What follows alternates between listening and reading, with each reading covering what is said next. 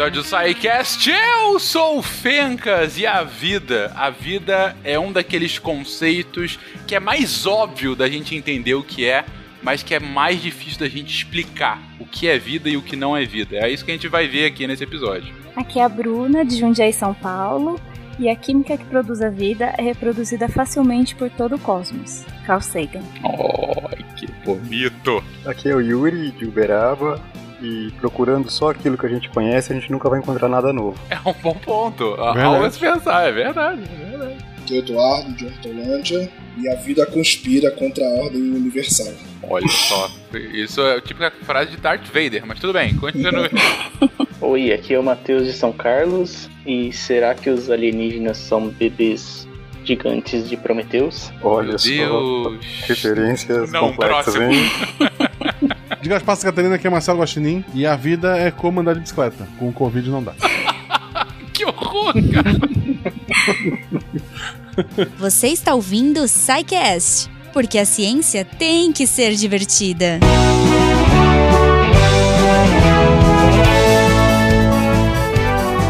E chegamos a mais uma sessão de recadinhos do SciCast. Sou a Jujuba. E antes da gente ir pro episódio, eu passei aqui rapidinho para lembrar vocês, ouvintes, que o Cambly, o nosso super parceiro, essa plataforma maravilhosa que conecta professores a alunos que querem aprender em qualquer horário, em qualquer nível de inglês ou qualquer necessidade que você tenha. Os professores do Cambly estão lá, prontos, preparados e com uma didática incrível para que você saia falando inglês e arrase aonde quer que seja. então, se você ainda não conhece, sério, vai lá, entra no site cambly.com, C-A-M-B-L-Y.com. Usa o nosso código SciCast para pegar uma aula teste na faixa e depois você vem me contar o que, que você achou, porque eu tenho certeza que você vai gostar. Sério. E claro, o jeito que você conta pra mim o que, que você achou aí do Cambly, da sua aula teste, que eu tenho certeza que vai ser muito legal.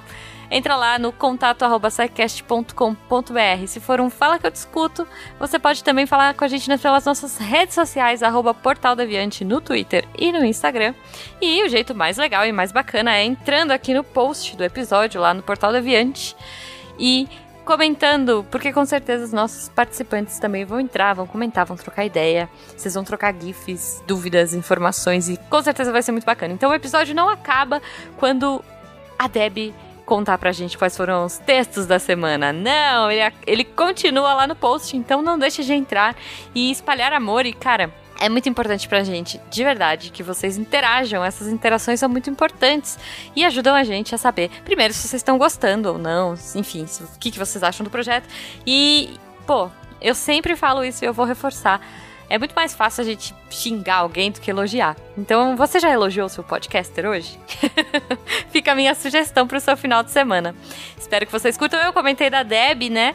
É, a Deb tá lá no final do episódio contando pra gente daquele jeito Deb, fofo, ma- maravilhindo de ser.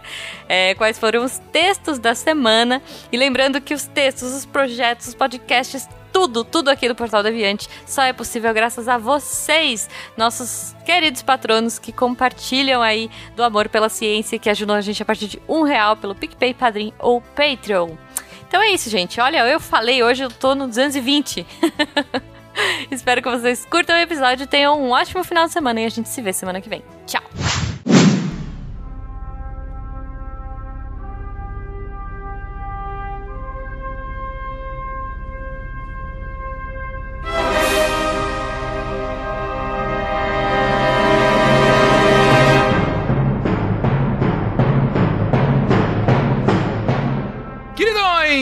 Começamos aqui mais um episódio do SciCast. Como tá claro aí, vamos falar mais sobre vida, sobre o que é vida, mais do que isso. Vamos fazer essa intersecção entre a vida e a química. Ou como sabemos que o que é vida é vida mesmo a partir de uma série de indicadores ou de marcadores. Esse é o tema da pauta de hoje, gente. Queridões, um recado do futuro. Na verdade, do futuro de quando gravamos esse cast, mas do passado, porque eu tô gravando ele um dia antes de lançar o cast. Mas enfim, um recado que é o seguinte: por acaso, é, é, a gente tinha gravado esse cast já tem alguns meses. E ele estava já programado para sair hoje, no dia 18 de setembro de 2020. E qual foi a nossa surpresa quando a gente teve um anúncio no início dessa semana que cientistas encontraram uma quantidade significativa de gás fosfina ah, em nuvens né, que, que orbitam Vênus. Ah, e que Dentre as explicações possíveis para a existência desse gás, seria a existência de organismos vivos que estariam ali uma lógica bem diferente do que a gente imaginava possível que de existir organismos vivos nessa situação, mas que há essa possibilidade. E é claro que nesse momento você tem aí uma potencial evidência científica sobre vida fora da Terra. Isso ainda vai ter que ser muito estudado, validado. É, é, o próprio paper, é, quando saiu, os cientistas colocaram que não é fato comprovado ainda, isso é uma possibilidade, dado com aquele gás em específico, que ainda não existiria é, é uma explicação razoável para a existência daquele gás naquele lugar. E então, das hipóteses que se aventaram, ah, as mais fortes seriam algum processo químico diferente do que a gente já conhece até hoje, e outra justamente a existência desses micro-organismos nessas nuvens de Vênus. Pois bem, como esse episódio já está gravado há algum tempo, a gente, obviamente, não citou esse episódio, esse, esse fato, né, essa nova descoberta, né, tão recente, Uh, e nem mesmo comentou sobre a fosfina em específico. A gente cita outros elementos e tal. Mas ainda assim, o episódio vem muito a calhar, porque é aqui que a gente explica justamente a lógica por trás de, se, de, de como essas evidências encontradas tão longe já podem ser consideradas indícios de uma potencial prova de vida fora da Terra. Então, o episódio de hoje vai ser muito em cima disso, da gente comentar sobre como o processo científico existe, o que, que ele quer dizer efetivamente, uh, e, claro, para o que a gente está vendo agora no caso da fosfina em Vênus, como ele estaria, já está sendo aplicado uh, para que a gente possa continuar averiguando essa possibilidade. Então, por favor, nos desculpem por não ter sido tão profundos na discussão mais recente de fosfina em Vênus, mas ainda assim, aproveitem aí para apreciar o quão espetacular é esse desdobramento científico para a gente ter cada vez mais evidências sobre potencial existência de vida fora da Terra. Beijão, gente. Vamos para o episódio.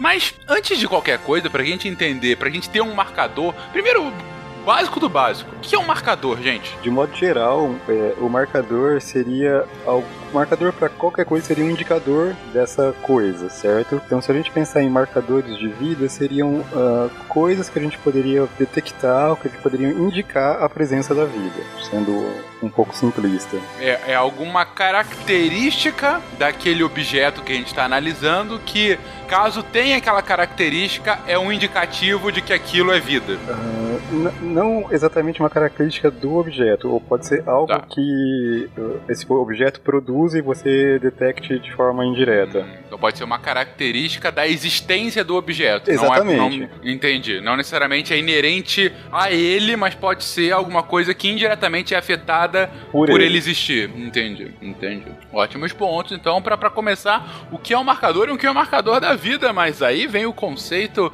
que talvez seja o mais difícil da gente explicar. Gente, o que é vida? Mas tem alguma resposta de um milhão de dólares? Ou pelo menos tem algum tipo de conceito mais usualmente aceito? Eu diria que tem vários tipos de resposta. Eu tenho uma resposta aqui, né, que eu gosto muito. Que, claro, que não é mais completa, mas tem um lado filosófico para quem entende toda essa parte de reação química. É do Albert Zent George, que ele fala que a vida nada mais é que um elétrico que procura um lugar para descansar. É, e mais ou menos é isso, né? Porque a gente tá muito envolvido com questão de. É, eu acho que na escola, né, como toda, a gente vê muito a questão de vida como célula que replica DNA. Só que o mais engraçado, né, pelo menos a minha visão que eu tenho, é que tudo não, não passa de uma forma de você obter elétrons. Né? Então, assim, todo, fazendo só um paralelo, né? Tudo que a gente vê como dispositivo eletrônico, ele usa a questão de transferência de elétron, que é a energia dos dispositivos eletrônicos. No caso da vida, é mais ou menos isso. Então, por exemplo, quando você come uma carne, o que você está querendo dali somente são os elétrons que estão nessa carne. Por isso que eu achei essa frase bem emblemática para mim. No limite, o que você está dizendo é que quando qualquer animal se alimenta, no fundo, no fundo, no fundo, o que você quer é a carga elétrica daquele alimento que você está consumindo. No fundo, todos querem descansar, foi isso que ele disse. é que na verdade, né, você vai pegando. Assim, o, a vida tem um aspecto curioso, porque por isso que eu falei aquela primeira frase, né? Que ela conspira contra a ordem universal. Porque é estranha a vida, porque ela vai contra o que é natural. O que, que é o natural? É tudo, né? Ficar estável. E a uhum. vida, ela vai contra isso. Ela, imagina, é como se você tivesse uma situação, você deitado, né? Dormindo, descansado, e você fala assim: não, é melhor eu estar tá trabalhando, fazendo várias coisas do que ficar é, dormindo. E a vida é isso, é você levantar da sua cama e fazer né, contra qualquer ordem que seria natural, que seria você ficar descansando. Não sei se vocês me entenderam. É por isso que o elétron fica querendo procurar um descanso. De modo geral, a vida ela é um desequilíbrio, né? Na, quando a gente fala em física, química, assim, as coisas tendem tudo a um equilíbrio, a um estado de menor energia. E a vida, em essência, ela é fora do equilíbrio. Por isso, vem daí esse raciocínio que o Eduardo está colocando aí com relação a ser um elétron querendo, procurando alguma coisa, né? É justamente porque a vida, de modo geral, ela está fora desse estado de equilíbrio equilíbrio e a vida não vai chegar no equilíbrio. Ela vai te levar para fora do equilíbrio. Então aqui eu já estou dando um salto grande no que a gente está se propondo a fazer hoje, mas uma, uma das formas, talvez, o que para muitos é a melhor forma de você procurar a vida fora da, da Terra, seria justamente você procurar a ausência desse equilíbrio. Uhum. Eu me adiantei muito no que a gente se propôs a falar, mas de modo geral, assim, se, pensando no que o Eduardo colocou, né, de a gente da, da digestão, de você comer alguma coisa, tal, é porque, sei lá, a gente vê muito na escola, né, que a gente come uh, glicose para gerar energia, né? Na verdade, a glicose nunca se transforma em energia, né? A gente transforma a glicose em um monte de coisa, em uma série de reações bioquímicas, e nesse processo todo a energia é liberada e armazenada de outras formas que são trocadas durante todo o processo da vida, né? É, durante todos os processos biológicos, processos bioquímicos que envolvem uh, diversas transformações energéticas. Então aqui a gente está dando um salto bem grande para fazer lá que é vida, já entrando nesses conceitos de equilíbrio. Uhum. Tem também uma definição, é, porque na escola, né, sempre fala isso. Ah, porque é um organismo capaz de se replicar. E aí, se a gente ficar só nessa parte, tem muitas coisas que são capazes de se autorreplicar. Um vírus, ele é capaz de se autorreplicar. Uhum. Um vírus que eu digo vírus de computador, né? Sim. E o próprio vírus em si, né, também ele tá ali naquele limiar entre o que é vida e o que não é. A gente que o diga nesses últimos meses, não? Pois é, né? Mas Existe também um conceito da NASA que eles põem que né, a vida é tudo isso e ela tem que seguir o mecanismo proposto de Darwin de evolução. Então eles meio que né, faz uma condição de contorno muito bem explícita para definir o que é a vida, né? O que a gente entende como sendo vida. Não é só você ter essa capacidade de autorreplicação, e sim também é, seguindo o mecanismo de Darwin. Ok, então ao mesmo tempo, uma outra definição, ao mesmo tempo que é um, é um ser capaz de se autorreplicar, ele tem que ter a, a possibilidade de evoluir ao longo das gerações, tal qual preconizado pelo darwinismo, né? Isso. Pela evolução darwinista. Entende? Mas até aí um vírus também pode fazer isso. Inclusive, isso é muito comum, uma mutação geral, uma, um vírus mais resistente. E daí ele evoluiu, ele tá mais preparado pro seu novo meio. É, mas o problema é que ele não é autossustentável, né? Ah, ele não é autossustentável, é verdade. Ele não é capaz de se sustentar de forma isolada. Ele precisa isso. de um outro organismo para sobreviver. É, é um ponto a ser considerado. Então, essas definições de vida, elas acabam caindo muito nisso, em listas de coisas, entendeu? Listas de características. Uhum. É, então, esse é um problema dessas definições. Assim, a gente não tem uma definição com uma frase curta que realmente resolva esse problema. Entendi. O seu ponto é, por mais que a gente vá apresentando outras definições análogas aqui, no limite vão ser, ah, um ser vivo é aquele que segue essa, essa e essa característica. Isso. Né? Então, se segue, se eu fizer um check em todas as características é vivo, senão não é. Foi o que a gente fez agora com, com o vírus. Uhum. Se replica, evolui, mas não se sustenta sozinho, logo ele não entra nessa definição de vida. Também você um pouco mais filosófico, a vida é a vida que a gente conhece como vida, né? Ok.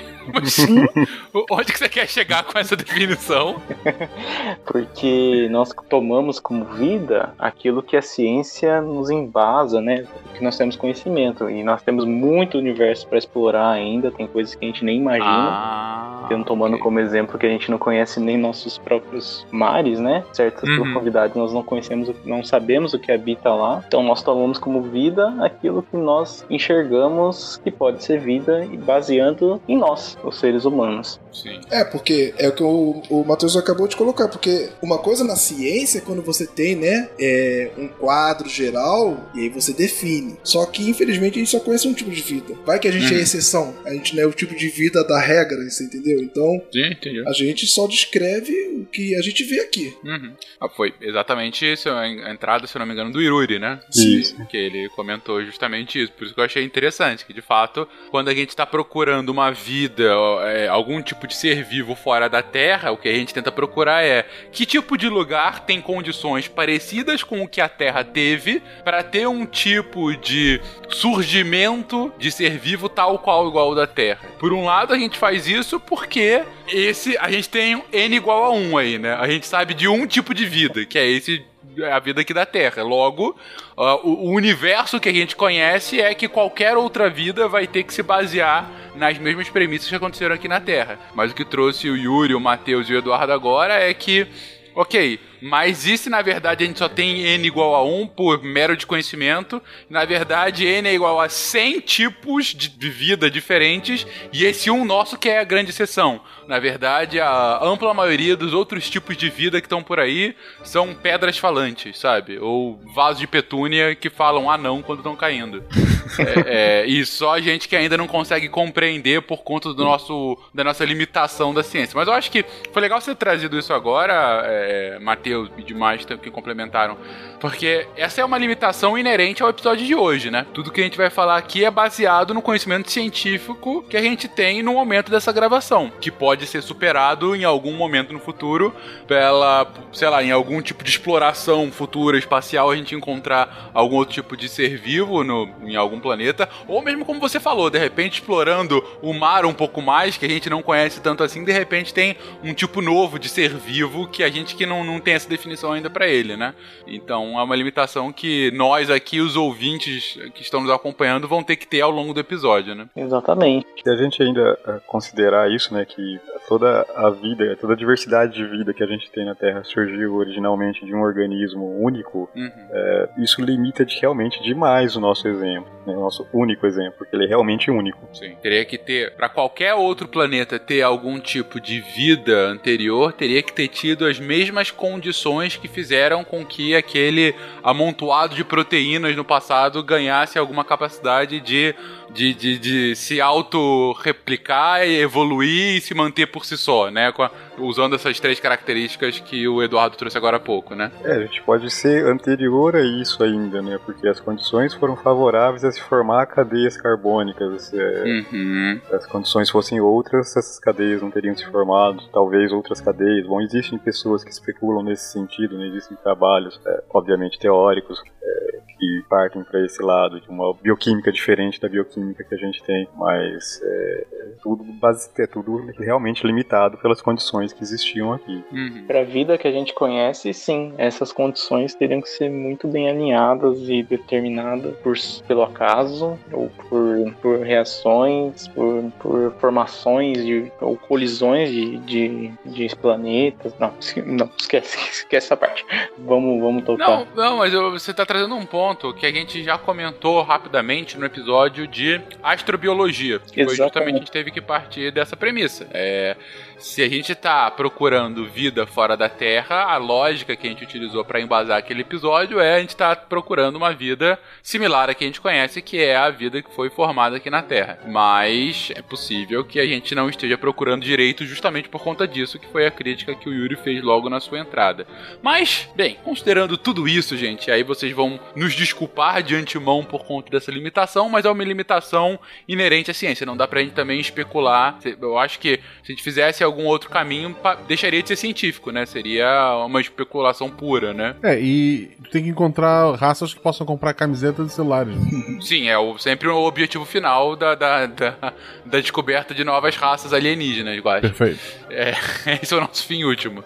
É, mas, enfim, mas considerando tudo isso, gente, a gente chega ao ponto do episódio mesmo. Ok, dado que a gente tem essa algumas listagens de valores mínimos pra gente considerar como vida e que essas são baseadas na capacidade evolutiva que a gente teve aqui da vida na Terra nos últimos tempos. Nos últimos tempos, últimos bilhões de anos.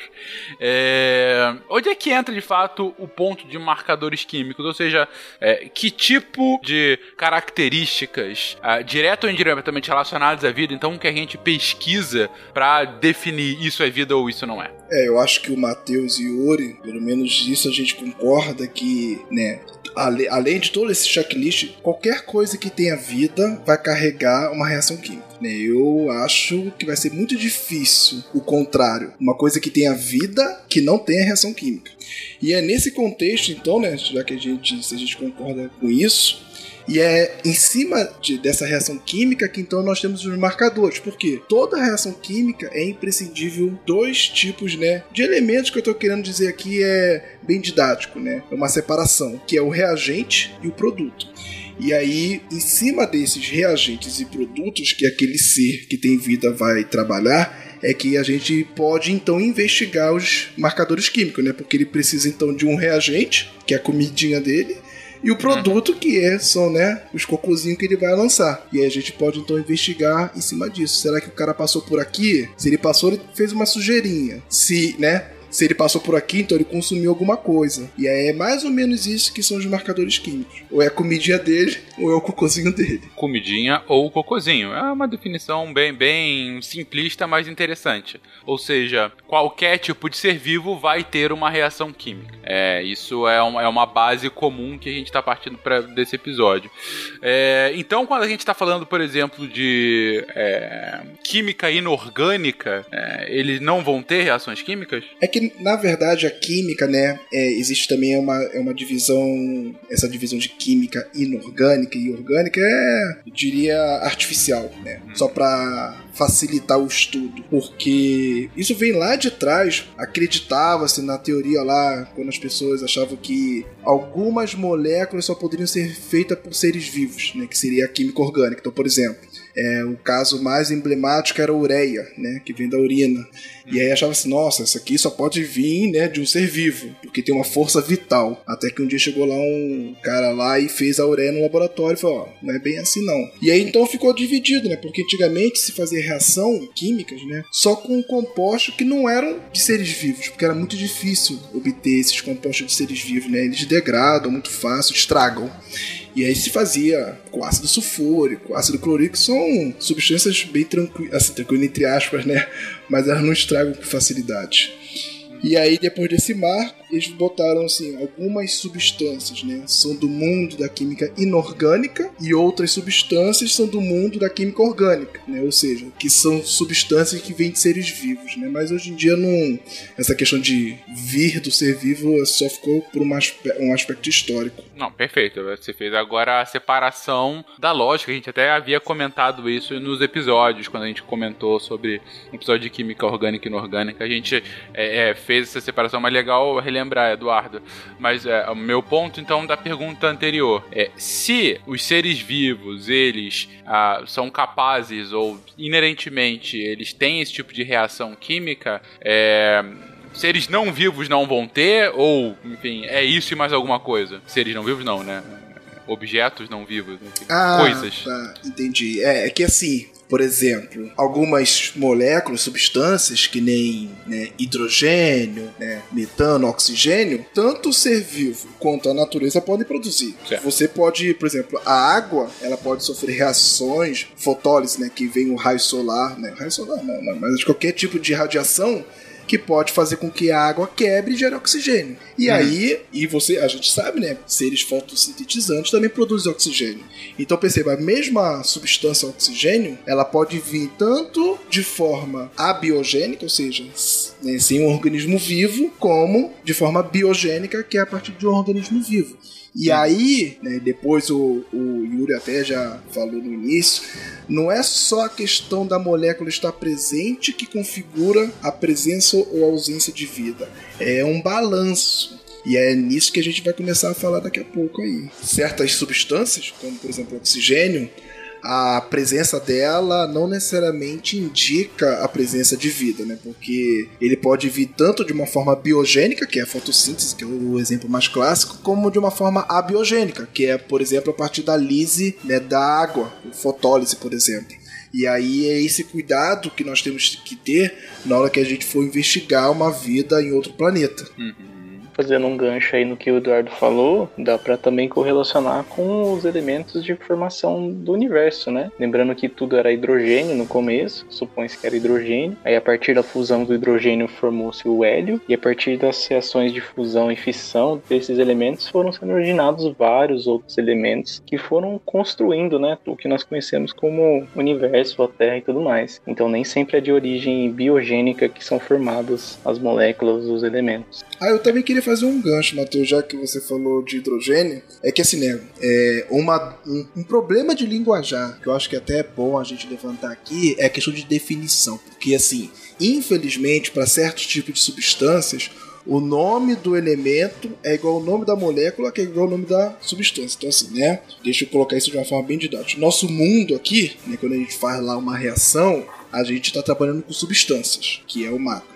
Só que essas substâncias, né, a gente representa pela molécula. Então, por exemplo, quando eu falo oxigênio, né, eu tô falando que eu, eu inspiro o oxigênio, que é a substância. Mas como que eu vou colocar isso no papel? Eu ponho O2, que é a molécula do oxigênio, que é a menor parte da substância. Só que, infelizmente, a molécula do oxigênio é formada pelo elemento oxigênio, que é o que a gente chama de, né, o átomo seria uma, uma coisa só. Então, o átomo seria assim, o átomo de oxigênio que tem os prótons, elétrons e, e- e- e nêutrons, Uhum. e a coletividade desses átomos que tem o mesmo número de prótons que a gente dá o nome de elemento. Então, por exemplo, o oxigênio, né, é o elemento que forma a molécula O2, que forma a substância, que é a coletividade das moléculas. E aí, infelizmente, tem isso, né? Porque certo, isso é até uma questão histórica, mas não vou entrar aqui em detalhe. Algumas substâncias ela vem com o nome do da molécula, que é o mesmo nome do elemento. Só que pra gente aqui, né, já pra adiantar, a gente sempre tá falando de substância. Então, por exemplo, é que é, o, o Matheus ele só deu o exemplo de um de elemento, né? A, a, a fusão entre dois hidrogênios da o hélio. Uhum. Mas quando a gente estiver falando aqui, por exemplo, no caso que eu falei aqui de liberar oxigênio, liberar nitrogênio, que daqui a pouco a gente vai começar a falar disso, a gente sempre está falando de substâncias né, e não de elementos. Pra ficar bem, né, clara essa separação. John, o tipo de controle que você quer eh, é, é impossível. Escute, uma coisa que a história no- nos ensinou é que a vida não pode ser contida. Ela se libera, ela se expande a novos territórios e atravessa barreiras dolorosamente, talvez perigosamente, mas. eh, é, é, é isso aí. Então, vamos lá, o que vocês comentaram. O Matheus começou co- falando que, olha, é, tanto não é assim que só ah, a vida pode fazer reações químicas que a gente não tem uma vida primordial. Então, as primeiras moléculas que a gente chama de, de fato, moléculas orgânicas, né? Ou, e aí, a partir daí até seres vivos, tiveram que ser formados a partir de reações inorgânicas antes, né? E para gerar o que a gente conhece hoje. Então, isso já cai um pouco por terra que só seriam é, seres vivos que fariam reações químicas. E o Eduardo complementa falando, ó, e, e não só isso, se a gente pegar a lógica aqui que a gente vai utilizar a partir de agora desses, desses marcadores, é bom que se diga que quando a gente está pesquisando, ah, tem oxigênio, é tem O2, e não tem O sozinho, o átomo, porque o átomo sozinho não existe na natureza como existe, mas não por muito tempo, né? Ele logo vai se juntar em alguma coisa. Então ele não é estável na natureza, vamos colocar assim. Então, é, aqui sempre que a gente for falar de oxigênio ou nitrogênio ou qualquer outro hidrogênio, hidrogênio, qualquer outra molécula cujo nome é igual ao seu átomo, é, pensem na molécula, pensem a substância. É, pensem na sua substância, exatamente. Então, indo efetivamente para marcadores, gente. Então, o, o, que, que a gente consegue. Uh, que tipo de, de, de, de, substâncias, que tipo de marcadores efetivamente a gente consegue encontrar mais uh, em, em, substâncias inorgânicas, né? O tipo, uh, como que eu sei que uma substância é inorgânica de longe, né? Ou que tipo de, de indicadores mais facilmente eu consigo falar, não, aquilo é um, uma pedra, é, sabe? Ou, ou não é um ser vivo, com certeza, porque ele tem esses indicadores. É, vamos. Você falou uma palavra bem correta aí. Como a gente consegue ver o que é mais fácil ver de longe? Uhum. Porque perceba, é, quando a gente fala longe, é longe mesmo. Então, né, qual é a ideia que a gente está pensando aqui? Como a gente já tinha abordado anteriormente, tem a, os, marca, os marcadores inorgânicos e orgânicos. Os orgânicos, eles já são bem mais complexos. Por isso que a sua detecção a longa distância é muito mais difícil. E aí, né, é muito mais fácil você, é, à distância, ver os marcadores, as moléculas, substâncias inorgânicas, porque você pode ver, por exemplo, por absorção de infravermelho, vários tipos de técnicas, massas, é, como eles são moléculas muito simples, né? Por exemplo, é, é, o oxigênio, água, isso tudo a gente consegue ver, né? Com bastante precisão e bem à distância. E aí, por isso que gente, eu até prefiro, né, que a gente comece por essa questão dos marcadores inorgânicos, uma vez que a sua detecção, né, a longa distância daqui da Terra é muito mais facilitada. Só para tentar deixar mais, mais fácil, né, o que tá querendo falar, né, é que isso aqui tá, gente, a anos-luz de distância. A gente não tem uma amostra para analisar. A gente não vai ter uma amostra para analisar, tá? Então, como primeiro, como a gente detecta essas coisas? Eu acho que a gente poderia começar dessa forma, né? Vamos lá. E talvez é, a gente vai ter que falar isso de uma forma bastante simplificada. Talvez um dia fazer um teste de espectroscopia, espectrometria, mas de modo geral, o que a gente observa é como a luz interage com uh, os, as diferentes substâncias, certo? É, aí essas substâncias vão absorver determinados comprimentos de onda ou em determinadas condições vão é, emitir determinados é, comprimentos de onda, certo? Uhum. Assim que a gente sabe, por exemplo, que tem hidrogênio e hélio no Sol. Né? Ninguém nunca foi lá, pegou uma amostra e analisou. A gente analisa a luz que a gente recebe de lá. Tá? Nem de noite? É, pode ser uma boa, uma boa tentativa. Vou mandar pra NASA isso. É, ninguém super apoia.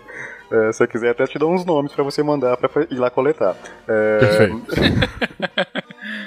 Alguns acredito que você vai concordar plenamente comigo. É, mas tudo bem. É, como a gente não, nunca ninguém fez isso, é inviável. É, mas, tipo, o Sol ainda é uma estrela, ele próprio emite essa luz, então é, a gente consegue medir isso diretamente. Agora, como é que eu vou fazer isso em um planeta, certo? Uhum. Então eu vou ter que esperar que, uma, que a luz de alguma estrela passe pela atmosfera desse planeta e captar ela, certo? Então aí já tem uma certa dificuldade. Uhum. Então, tem que ter essa interação para eu conseguir. É, não tem como ir lá e buscar uma, uma ampolinha da atmosfera do planeta e ver o que, que tem lá. Não, claro. E, e até complementando também, né? É, por que isso? Como eu disse antes, as moléculas orgânicas complexas, elas são muito é, instáveis fora do organismo vivo. Então vamos supor, né? Sei lá, vamos, digamos que tem uma bactéria na parte mais é, é, é, desprotegida da, da, superfície de um planeta. Né? Se esse planeta não tiver uma atmosfera como a nossa, com proteção, quando esse organismo morrer e sei lá, o açúcarzinho dele ficar ali, ele vai desintegrar por conta né, dos raios solares, do, do, do, de todo tipo de qualquer radiação, né? A não ser que esteja debaixo da Terra. Mas aí se tivesse debaixo da Terra também a gente não vai conseguir ver. Então, hum. por isso que a questão das moléculas inorgânicas ela se faz de grande importância, né? Porque até a molécula orgânica, se tiver lá né, do lado mais exposto do planeta e se não tiver uma proteção adequada, ela vai desintegrar. Desintegrar que eu digo, vai, né? Vai virar CO2, por exemplo. E aí, por isso que essa parte de análise, ela é, tem que ser né, muito bem procurada e muito bem desenvolvida porque a, a, da molécula orgânica é a detecção e análise é muito mais dificultosa por conta disso. É, porque você vai detectar fragmentos só, né? Uhum. Detectar que ele já esteve ali, né, Bruno? Exato. Entendi. Então vamos lá, vamos ver se eu entendi bem por parte. Bom, para começar, gente, ouvinte, eu acho que tá claro aí para você qual é a dificuldade aqui. A gente não tá querendo ver, ó, será que essa pedra é uma pedra mesmo? Vou ver se ela é orgânica, não. Vou lamber ela. Eu posso lamber a pedra, se ela não reclamar comigo, tentar me morder, logo ela é inorgânica. Não é esse o ponto. O ponto é, estou olhando um planeta a anos-luz de distância e quero saber se a superfície dele tem algum objeto orgânico ou inorgânico. É, se para eu fazer isso, eu tenho que usar alguns tipos de instrumento que me, me auxiliem nessa direção, né? Uh, um deles que o Yuri trouxe aqui é justamente vendo uh, como que a luz que no planeta não sai dele, né? Dado que ele não tem luz própria, mas que quando ele passa na frente de algum outro corpo com luz e consegue ter algum tipo de variação, eu consigo ver como que essa luz reage e a partir da forma que essa luz reage, eu consigo ter uma, uma ideia de que tipo de elementos estariam ali na atmosfera ou mesmo na superfície daquele planeta. Uh, e como é que eu sei esses, esses elementos? Antes de mais nada, só como, como geógrafo aqui, eu sou obrigado a estar avisando. Se for lamber uma pedra para saber se ela tem vida, não lamba pedras que fiquem próximos a encostas e barrancos, que as pessoas fazem xixi ali. Pode ser que aí eu capture ureia e a minha hipótese seja essa pedra mijou, né? Alguma coisa assim. É um indicativo já. É um indicativo. E se a tua abordagem para descobrir se tá vivo ou não é lamber, não vai ser bem recebido quando descobrir uma, uma vida nova. Ok, muito obrigado, Guaxa. Prossigam, desculpa. Obrigado. Mas como é que eu sei que a luz vai variar assim ou assado dependendo do elemento? Aí, por favor, me corrijam. Eu imagino que eu posso fazer essa experiência na Terra e dado que no universo isso deve ser replicado, é, se eu encontro isso fora da Terra, eu imagino que seja a mesma coisa. Digo, eu vejo na Terra como que a luz está dobrando ou não com a presença de hidrogênio ou de oxigênio. Tá dobrando, tá se mudando, tá mudando a frequência, tá. Enfim, eu como a luz se comporta na quando ela passa por uma molécula por, de, de, de, hidrogênio ou de oxigênio. Eu vejo, ah, ok, a luz ficou, fez uma dobradura para a esquerda. Na verdade, é, é, o conceito é até mais simples, não precisa nem dobrar. É, é a sombra, né? Imagina, imagina que a molécula é um corpo. Okay. Quando a luz passa por ela, esse corpo absorve. Né? O que, que é a sombra? Uhum. É a absorção da luz. Né? Então você vê ah. o preto, que é a ausência da luz. Ah, e, e aí é assim que isso é uma das formas que nós temos. Então, por exemplo, e o mais interessante é isso, né? Que cada elemento ele tem uma sombra específica, não dá para confundir. Entendi. Isso é aí que tá a sacação, né? Da natureza. Então você consegue, a partir do espectro de absorção, saber que tipo de elemento você tem naquela atmosfera, por exemplo. Excelente. E dado que no universo inteiro aquela, aquela impressão digital, aquela sombra do elemento vai ser igual, se eu consigo saber como é que é a sombra do elemento aqui na Terra, eu sei como é a sombra do elemento no resto resto do universo, e aí eu só preciso realmente que a luz me dê essa sombra para que eu possa analisar. Então eu faço isso num, numa estrela, eu consigo ver que o Sol então tem hidrogênio e hélio, e eu faço isso num planeta e vejo como é que são aqueles elementos daquele planeta e consigo ver se ele tem elementos tais que tem a, a, a matéria é, inorgânica. Só que aí o Eduardo já traz um porém que é o seguinte, ok, para matéria inorgânica você consegue fazer isso porque eles estão lá, eles estão lá e você consegue ver sempre. O problema é que na matéria orgânica os marcadores eles são mais safadinhos, eles desaparecem mais rápido. E aí a Bruna fala: é por isso que você tem que saber, você tem que pesquisar sobre a sombra da sombra, sobre o rastro do elemento que já esteve aqui. É mais ou menos isso? Isso, mais ou menos isso aí. E para quem, né, quiser mais uma questão é, de filme, de figurinha, a gente colocou até uma sugestão de vídeo que é o Cosmo, o episódio 5, o Space Time Odyssey, que é aquele uhum. no mais novo, né? que trata, trata particularmente sobre essa questão de absorção dos elementos, que o até um experimento que o Fraunhofer faz, né, que ele põe o Teodorito lá e aí ele vê as raias de- dos elementos. Bem bonita essa história. É, o Yuri mencionou a espectroscopia e foi muito bem falado. Cada elemento ele tem uma sombra, então cada elemento ele tem uma, uma propriedade única daquele elemento, considerando o aspecto da espectroscopia. Se nós nem- não precisamos nem tão longe assim para milhares de anos-luz em, em Marte mesmo, temos ó, a NASA, ela tá com um projeto que ela tá com um rover, aqueles carrinhos que andam Isso. pela superfície de Marte, chamado Curiosity. Esse, esse rover ele está equipado com uma câmera e essa câmera ela dispara um laser. Esse laser está sendo disparado em algumas crateras do, do planeta Marte. E quando esse laser dispara e interage com o solo, com, a, com rochas né, do planeta, esses elementos, então cada elemento vai receber energia desse laser e vai ter uma sombra específica para cada elemento. Então, tá sendo, estão sendo gerados dados sobre a composição dos elementos químicos da superfície de Marte e das crateras também. Então, eles conseguem determinar se tem alumínio em Marte, se tem silício no solo de Marte, se tem magnésio, há vários elementos químicos da tabela periódica. E isso traz um conhecimento muito grande, porque os elementos químicos inorgânicos do planeta também podem contribuir para que para contar a história daquele planeta, né? Como é que foi, se tem possibilidade de desenvolver algum tipo de vida nesse planeta e por aí vamos. Muito bom, muito bom. Mais sobre isso, gente, num episódio,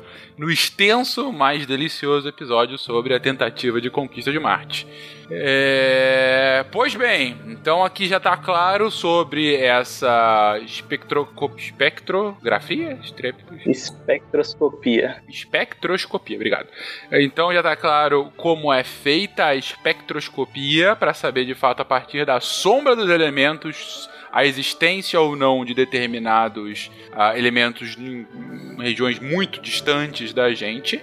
E aí a gente chega mais uma vez ao ponto aqui do cache. Então, vocês falaram que é muito mais fácil a gente ter marcadores para elementos inorgânicos, para objetos, para coisas inorgânicas do que orgânicas. Mas que tipos de marcadores tem para ambos? Digo, é, como que eu sei então o que é inorgânico e como que eu acho que eu sei que é orgânico pela sombra da sombra daquilo? É, então, na verdade, é, o inorgânico, como a gente já colocou antes, eles são bem mais simples, né? O que, eu quero dizer são mais simples? São moléculas que não formam estruturas muito complexas. E aí vem aquela questão, né? Quais são os marcadores inorgânicos principais, né? Claro que substâncias existe um zilhão no mundo, né? No, no, no cosmos todo. Só que a gente delimitou por aquelas que a gente acredita do que é vida. Então a gente delimitou aqui mais ou menos quatro, que é o CO2, gás carbônico, é, água, né, H2O, oxigênio e nitrogênio. Porque de uma forma ou de outra, né, ou essas substâncias são os produtos da decomposição da matéria orgânica. Então o que, que eu quero dizer com isso? Quando eu pego um papel, uma papel né, é, uma, é uma molécula orgânica, extremamente complexa.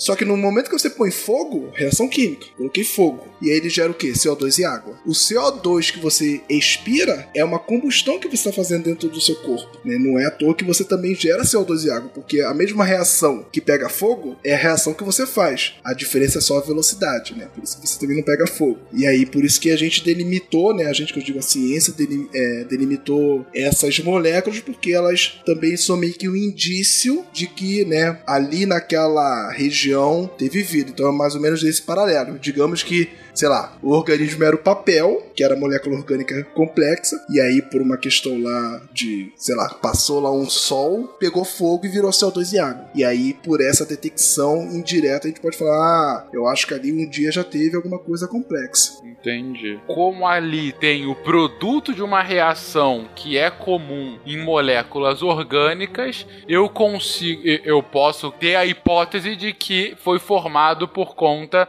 da existência anterior daquela molécula orgânica. Isso. Só que aí tem o problema que a gente volta lá pro início, né? E aí, será que é somente você chegar, viu o CO2, significa que ele tem vida? Não é assim. E aí que vem aquela questão que o Yuri já tinha levantado, era a questão do equilíbrio. Você quer falar, Yuri? Eu posso. Pode seguir. Tá. Porque assim, é, existe uma, uma questão muito é, fora do, da nossa. do senso comum do que é a vida. né? Porque a gente, assim, tudo que é corriqueiro a gente acha que é normal. E não é bem assim. é.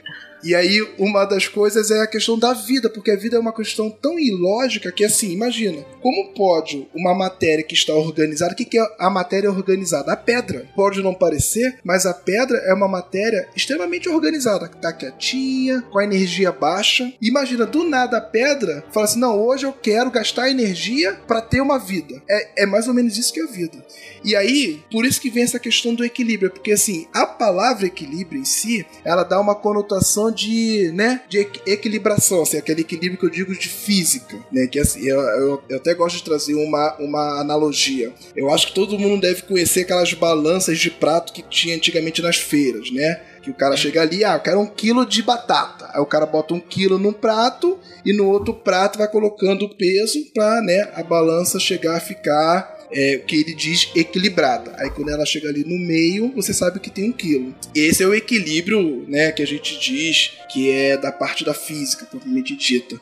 Na química, o equilíbrio, ele não é mais ou menos isso. Ele, tem a, ele está relacionado ao que? A uma sensação de mudança. Então, por exemplo, é, no momento que a gente morre, é que a gente entra em equilíbrio com a natureza. Pode parecer estranho ouvir isso, mas por que isso? Todo momento que você está vivo, você está em constante mudança. Você cresce, né? Tô dizendo, não estou nem dizendo a questão de amadurecimento psicológico, não. É você cresceu, você ficou velho, então você está vendo a mudança ocorrendo em você você tem uma temperatura, né, é, é, relativamente constante. Sua temperatura não é a temperatura do ambiente.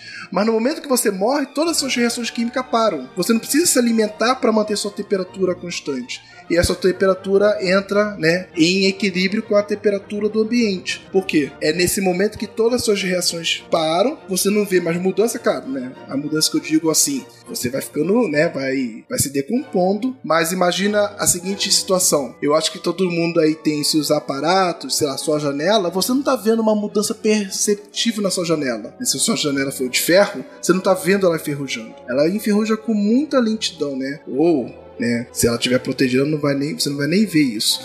Isso é o conceito químico de equilíbrio. Não sei se vocês entenderam. É quando você não vê uma mudança. Então, quer ver uma coisa engraçada? Papel pegando fogo. Você tá vendo ali, opa, o papel tá sendo consumido. No momento que você pensa, parou a reação, isso é o equilíbrio na química. Eu só não entendi esse final. Quando você parou a reação, é parou de pegar fogo. É, quando você, tá. você percebeu assim, ah, agora eu sei que a reação acabou. Por que, sim, que você sim, sabe? Sim. Porque você não tá vendo mais mudança. Não tá vendo mais mudança. O papel que era papel agora são só cinzas e não tem mais fogo. É, beleza. Então, ok, tá, tá claro que o equilíbrio na química é o estado de permanência, é o estado de, uh, de, de, enfim, de, de condição de estabilidade, né, do, do, daquele sistema como um todo sem grandes mudanças, ou pelo menos mudanças tão, tão lentas que levariam eras para serem percebidas. Né? Isso, isso vem a ser o equilíbrio dentro da química.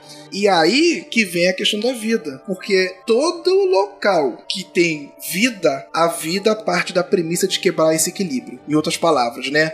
Vamos supor que a relação de, sei lá, é, oxigênio e nitrogênio natural, sem vida, seja um para um. Uhum. Se tem vida naquela situação, se tem vida, né, naquela região, você vai ter, por exemplo, muito mais nitrogênio do que oxigênio. E aí como é que o cientista sabe disso? Ele sabe fazer, né, ele faz as contas ali, né, para tudo isso tem uma conta. Então você já antecipadamente já sabe, opa, a, a relação de equilíbrio né, pelas minhas contas, é um para um. Uhum. Aí você vai lá, detecta que você tem 100 vezes mais nitrogênio que oxigênio. E abiologicamente, ou seja, de forma sem vida, isso não é possível. Porque o universo sempre tende para entrar em equilíbrio. Uhum.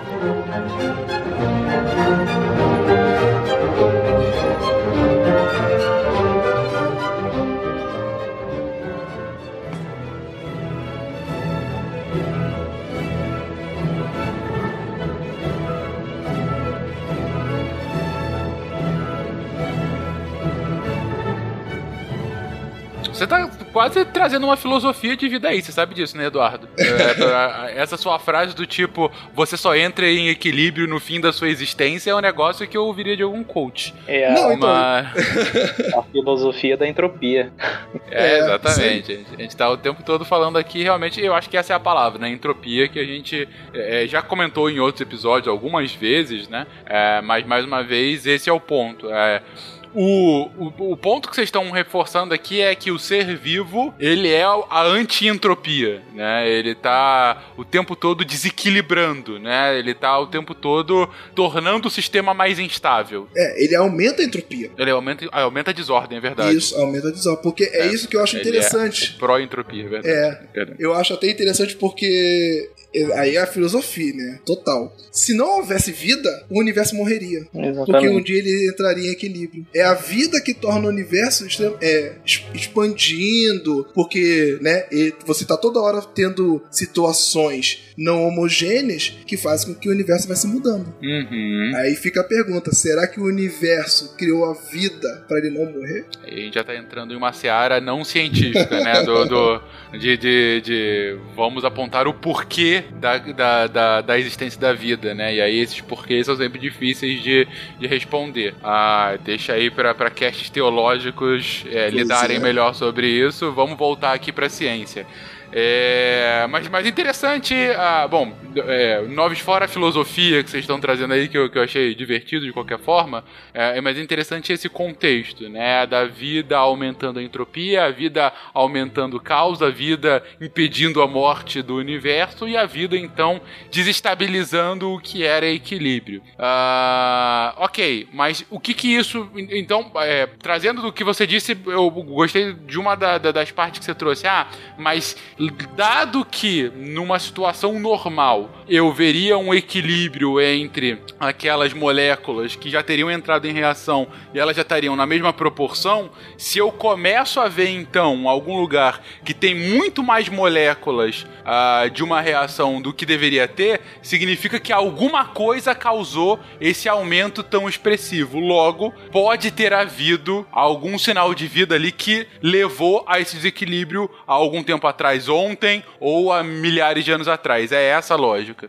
Eu acho que até é mais ou menos né, nem isso, porque se passa muito tempo, o sistema entra em equilíbrio. Então, se você tá vendo uma situação em desequilíbrio, é quase certo que tá tendo vida naquele planeta. Ou no mínimo algum tipo de reação química ocorrendo naquele lugar. Isso. Você entendeu? É, entendi. Mas, mas não pode ser também um resquício ou tem que ter tá havendo naquele momento? É, tem que estar vendo, porque o que acontece, né? Não pode estar passando muito tempo. Então vamos supor que a vida de um planeta foi extinta. Tá. Claro, se você olhar agora, você tá tendo desequilíbrio. Mas se levar muito tempo, o sistema entra em equilíbrio. E Ah, aí você entendi. não tem esse indício mais. Você não tem mais o elemento desestabilizador Isso. é, anterior. Então, pode ser que algum tempo seja milhares de anos, mas Isso, isso. do, de um ponto de vista de vida do planeta, né, de bilhares de anos, aí realmente bil- bilhares. Onde é que eu tirei bilhares? É, de, de bilhões de anos, você consegue chegar nesse equilíbrio. Gente, tá entendido então, Eduardo Matheus? É, Ahn, se nessa investigação então do universo a gente encontrar algum indício de um grande desequilíbrio, significa que esse desequilíbrio necessariamente ah, necessariamente tem que ter sido causado por isso ou pode ter alguma outra explicação? Então, o que a gente sabe até hoje é que ne- é quase certo. Quase certo. Porque não tem como uma coisa naturalmente. a gente- melhor dizendo, a gente não tem um indício do contrário. Ah, entendi. Um- um- uma reação não biológica, ela é causar um desequilíbrio, né, em termos de relações de quantidade de moléculas, entendeu? Entendi. É que a gente tem que entendi. pensar na escala de tempo aí, né? Quanto tempo que você vai levar pra chegar nesse equilíbrio? É, as coisas tendem ao equilíbrio, mas aí a gente tem. é, eu vou entrar numa tecni- tecnicalidade meio grande que eu acho que não, não cabe exatamente. A gente está falando em equilíbrio dinâmico, é, em equilíbrio cinético e em equilíbrio termodinâmico. É, o tempo que eu vou levar para chegar nesses equilíbrios são diferentes. Por isso que falar que se uma coisa está fora do equilíbrio, não necessariamente é porque ah, vai ser a vida, pode ser só que ele não teve tempo para chegar no equilíbrio ainda. Uhum. Trazendo para um exemplo mais perto da gente, é imaginar uma garrafa, você tem um frasco de vidro, você vai armazenar, armaz- armazenar nele etanol anidro, que é 100% etanol. Então não tem nada de água, só etanol. Você vai fechar esse frasco. O etanol 100%, ele não é estável, então ele vai evaporar vai sair pelos poros do vidro. O vidro tem poros, vai entrar moléculas de água também. Isso demora um tempo. Vai ser, vão ser milhares de anos? Não. Talvez sejam alguns meses, alguns anos. E esse etanol, depois desse tempo, ele vai estar numa concentração mais ou menos de 95, 96% de etanol e o resto de água. Então a gente pode falar que esse sistema entrou em equilíbrio e não demorou tanto tempo e também não foi muito rápido. Tem sistemas que entram em equilíbrio muito rápido, tem reações químicas de laboratório e o equilíbrio é atingido rapidamente, mas como o Eduardo mencionou aí, tem sistemas que demoram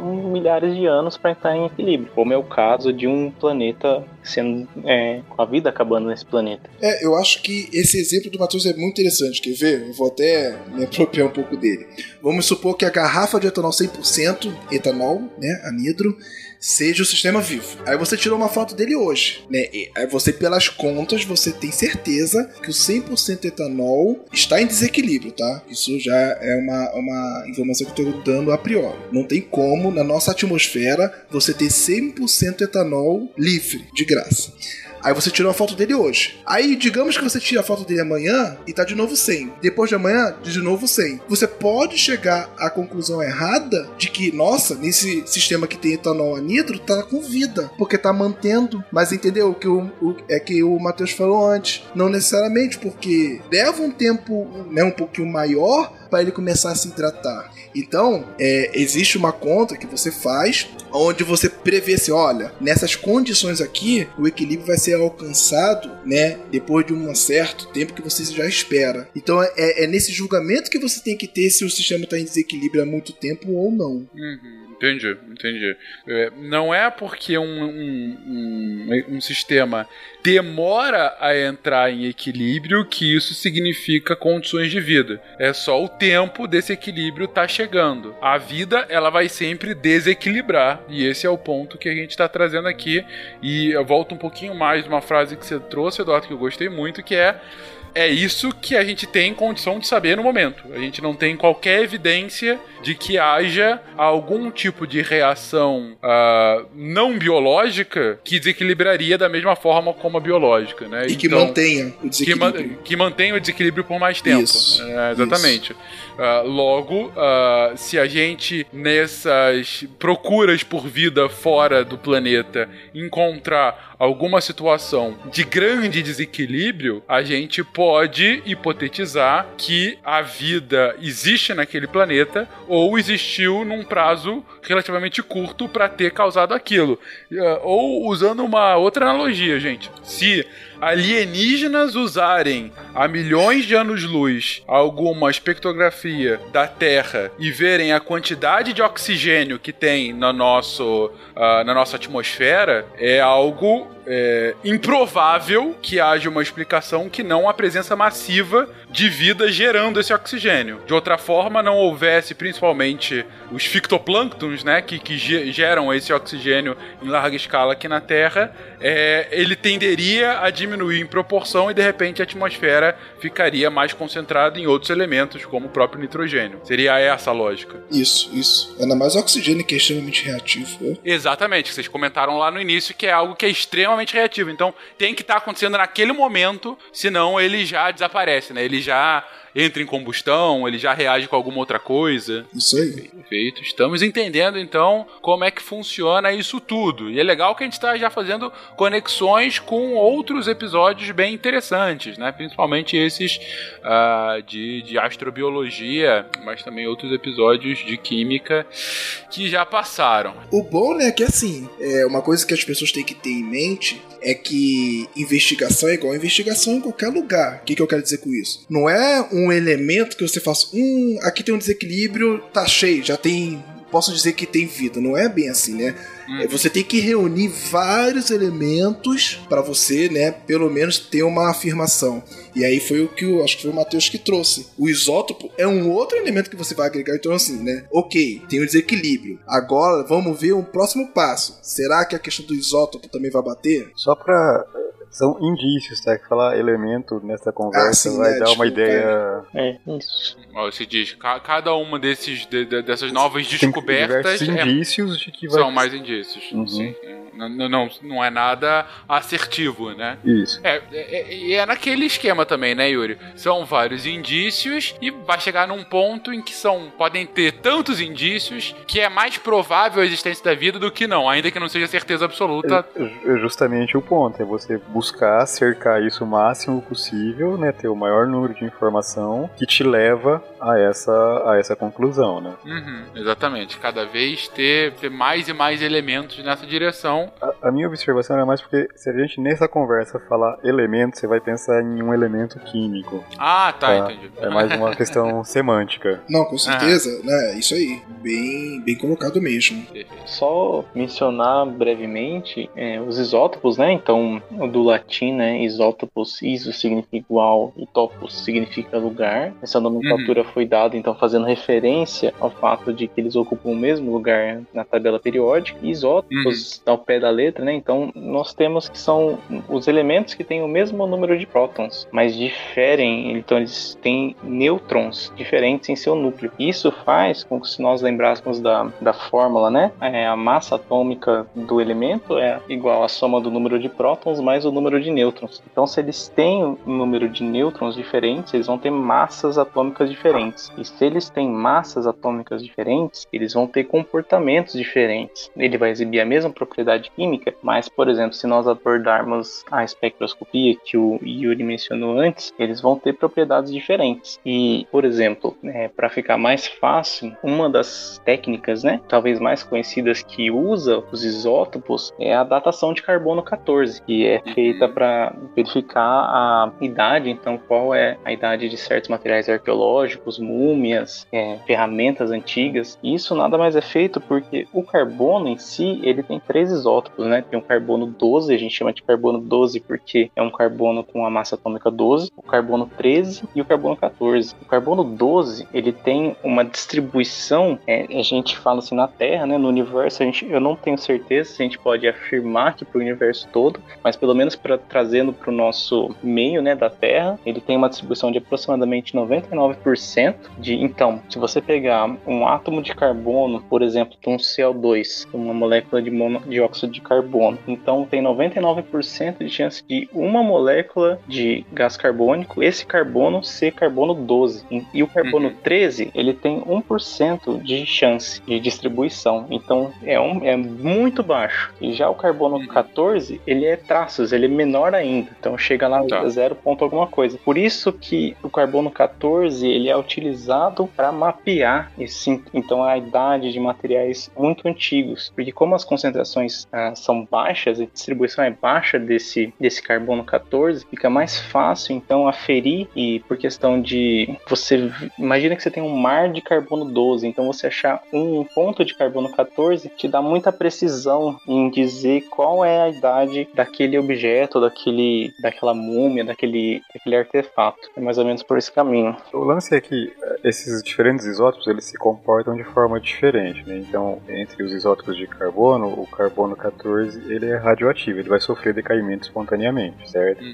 E esse decaimento segue uma cinética específica. Cada X anos, que eu não vou saber pro carbono, Acho que são 5.600, se não cinco, me engano. é, eu acho que era 5 mil e alguma coisa, mas eu não lembro o valor. 5.730, eu acho que eu pesquisei. A concentração de carbono 14 cai à metade. Tá? Então, se, eu- se hoje eu tenho, sei lá, eu vou falar um número hipotético aqui, tá? Se tem um milhão de átomos de carbono 14 no meu corpo hoje, daqui 5 mil, e eu morrendo agora, daqui 5 mil e tantos anos, eu vou ter 500 mil. Uhum. E aí daqui depois de. Aí vai ter 250, vai Isso. caindo pela É a minha metade. vida, né? É a minha é, vida. é o tempo de Ah. meia vida. Tá. Tá. Agora, qual a relevância disso? A relevância é que eu aqui, é, me alimentando, né, seguindo o meu metabolismo, a minha concentração de carbono 14, a minha e de qualquer ser vivo, é constante. Hum, É porque tá. ele está sofrendo decaimento, né, é espontâneo, estatisticamente, mas eu continuo ingerindo, então minha concentração fica constante de qualquer ser vivo. A partir do momento que esse ser vivo morre, ele para de se alimentar, então ele para de ingerir esse carbono 14 e a partir daí eu só vou ter a diminuição da concentração por, essa, por esse decaimento radioativo, por esse tempo de meia-vida. A cada 5 mil e tantos anos, cai a metade a o número de carbonos que tem ali. Então, se eu medir essa concentração de um, uh, de um, um, algum ser vivo que morreu,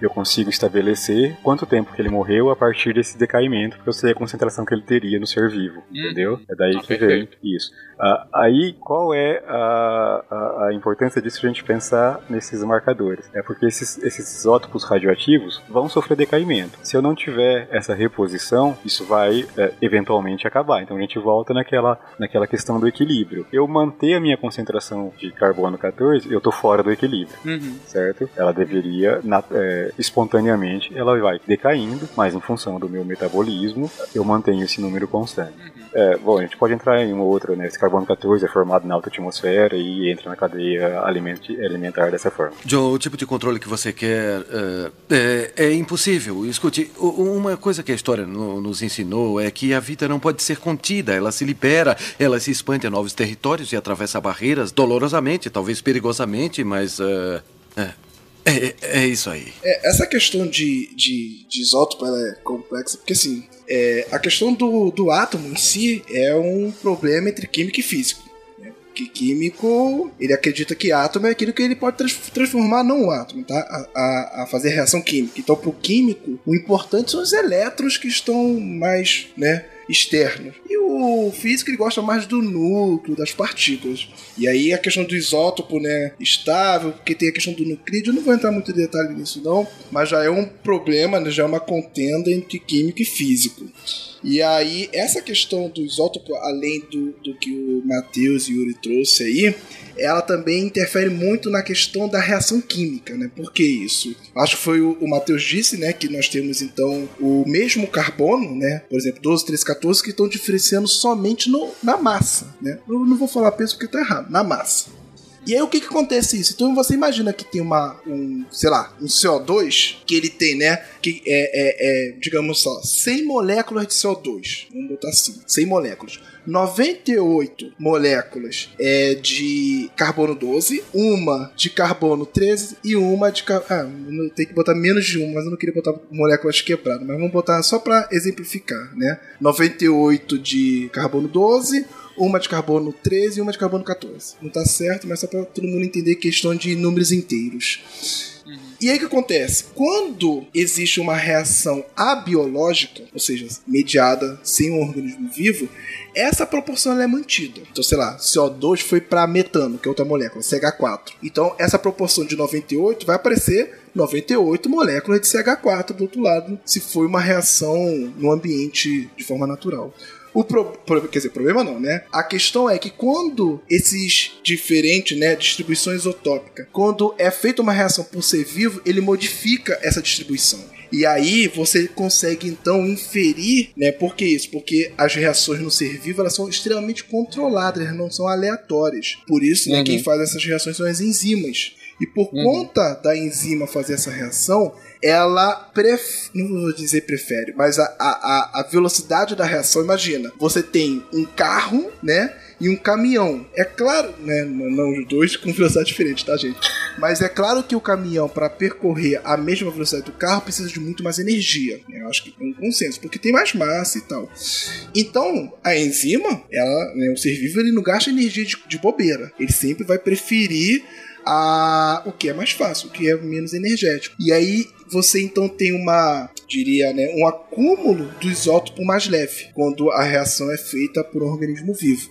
E aí, quando você então consegue fazer essa conta de distribuição do isótopo, você sabe se aquele seu produto veio de uma forma abiogênica ou de uma forma biogênica. Não sei se todo mundo conseguiu entender o que eu dizer aí. Agora a gente está misturando umas coisas, tá? O que eu falei foi no sentido, o que o Eduardo está colocando, ele está entrando num. tá fazendo uma abordagem diferente. Então a conclusão que ele chegou é diferente da minha. Eu quis adicionar essa questão também que serve para você ter um indício se aquela molécula, né? A gente está vindo tentando investigar se aquela molécula é um indício. Então, né, nesse mesmo barco. Posso dar um exemplo? Vai lá. Não é um exemplo de uma detecção em outro planeta, mas é utilizada a análise de relação isotópica para você detectar se tem fraude, por exemplo, em vinho. Por quê? Porque quando é, acontece a fotossíntese, eu não vou explicar assim exatamente a fisiologia vegetal, mas é, as plantas elas têm dois tipos de metabolismo. Existem as plantas C3 e as plantas C4. As plantas C3,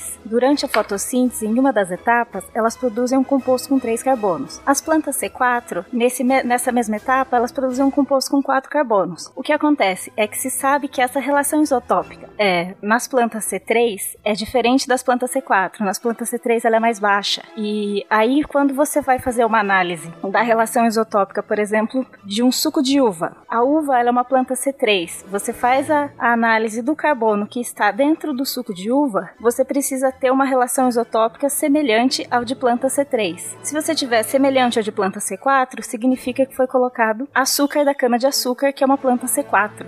Então, a, é, o que o. Eu não lembro se foi o Matheus ou se foi o Eduardo estava dizendo. Eduardo. É que durante o metabolismo do organismo, ele altera essa relação, essa quantidade de cada isótopo dentro dele, dentro das reações, durante as reações que acontecem dentro dele. Entendi. Perfeito. Ó, e dentro disso também tem um outro exemplo, quer ver? Testosterona, vamos lá. Eu tô lá no, sei lá, na Olimpíada, e aí vou tomar testosterona, que é um. Por exemplo, olha que coisa rebuscada. Como que o cientista sabe que testosterona todo mundo tem? Agora, como é que ele sabe se aquela testosterona é dope ou não? Aí que vem a questão da marcação, porque o- a sua testosterona tem uma relação isotópica diferente, né? Porque foi você que fez seu organismo da testosterona feita em laboratório, que é do doping. E aí tem um aparelho que é espectrômetro de massa, porque ele mede massa, e aí você vê lá que aquela, né? Tu pega a testosterona e vê que ela tá com uma relação isotópica diferente da natural. Natural que eu digo, feito biologicamente.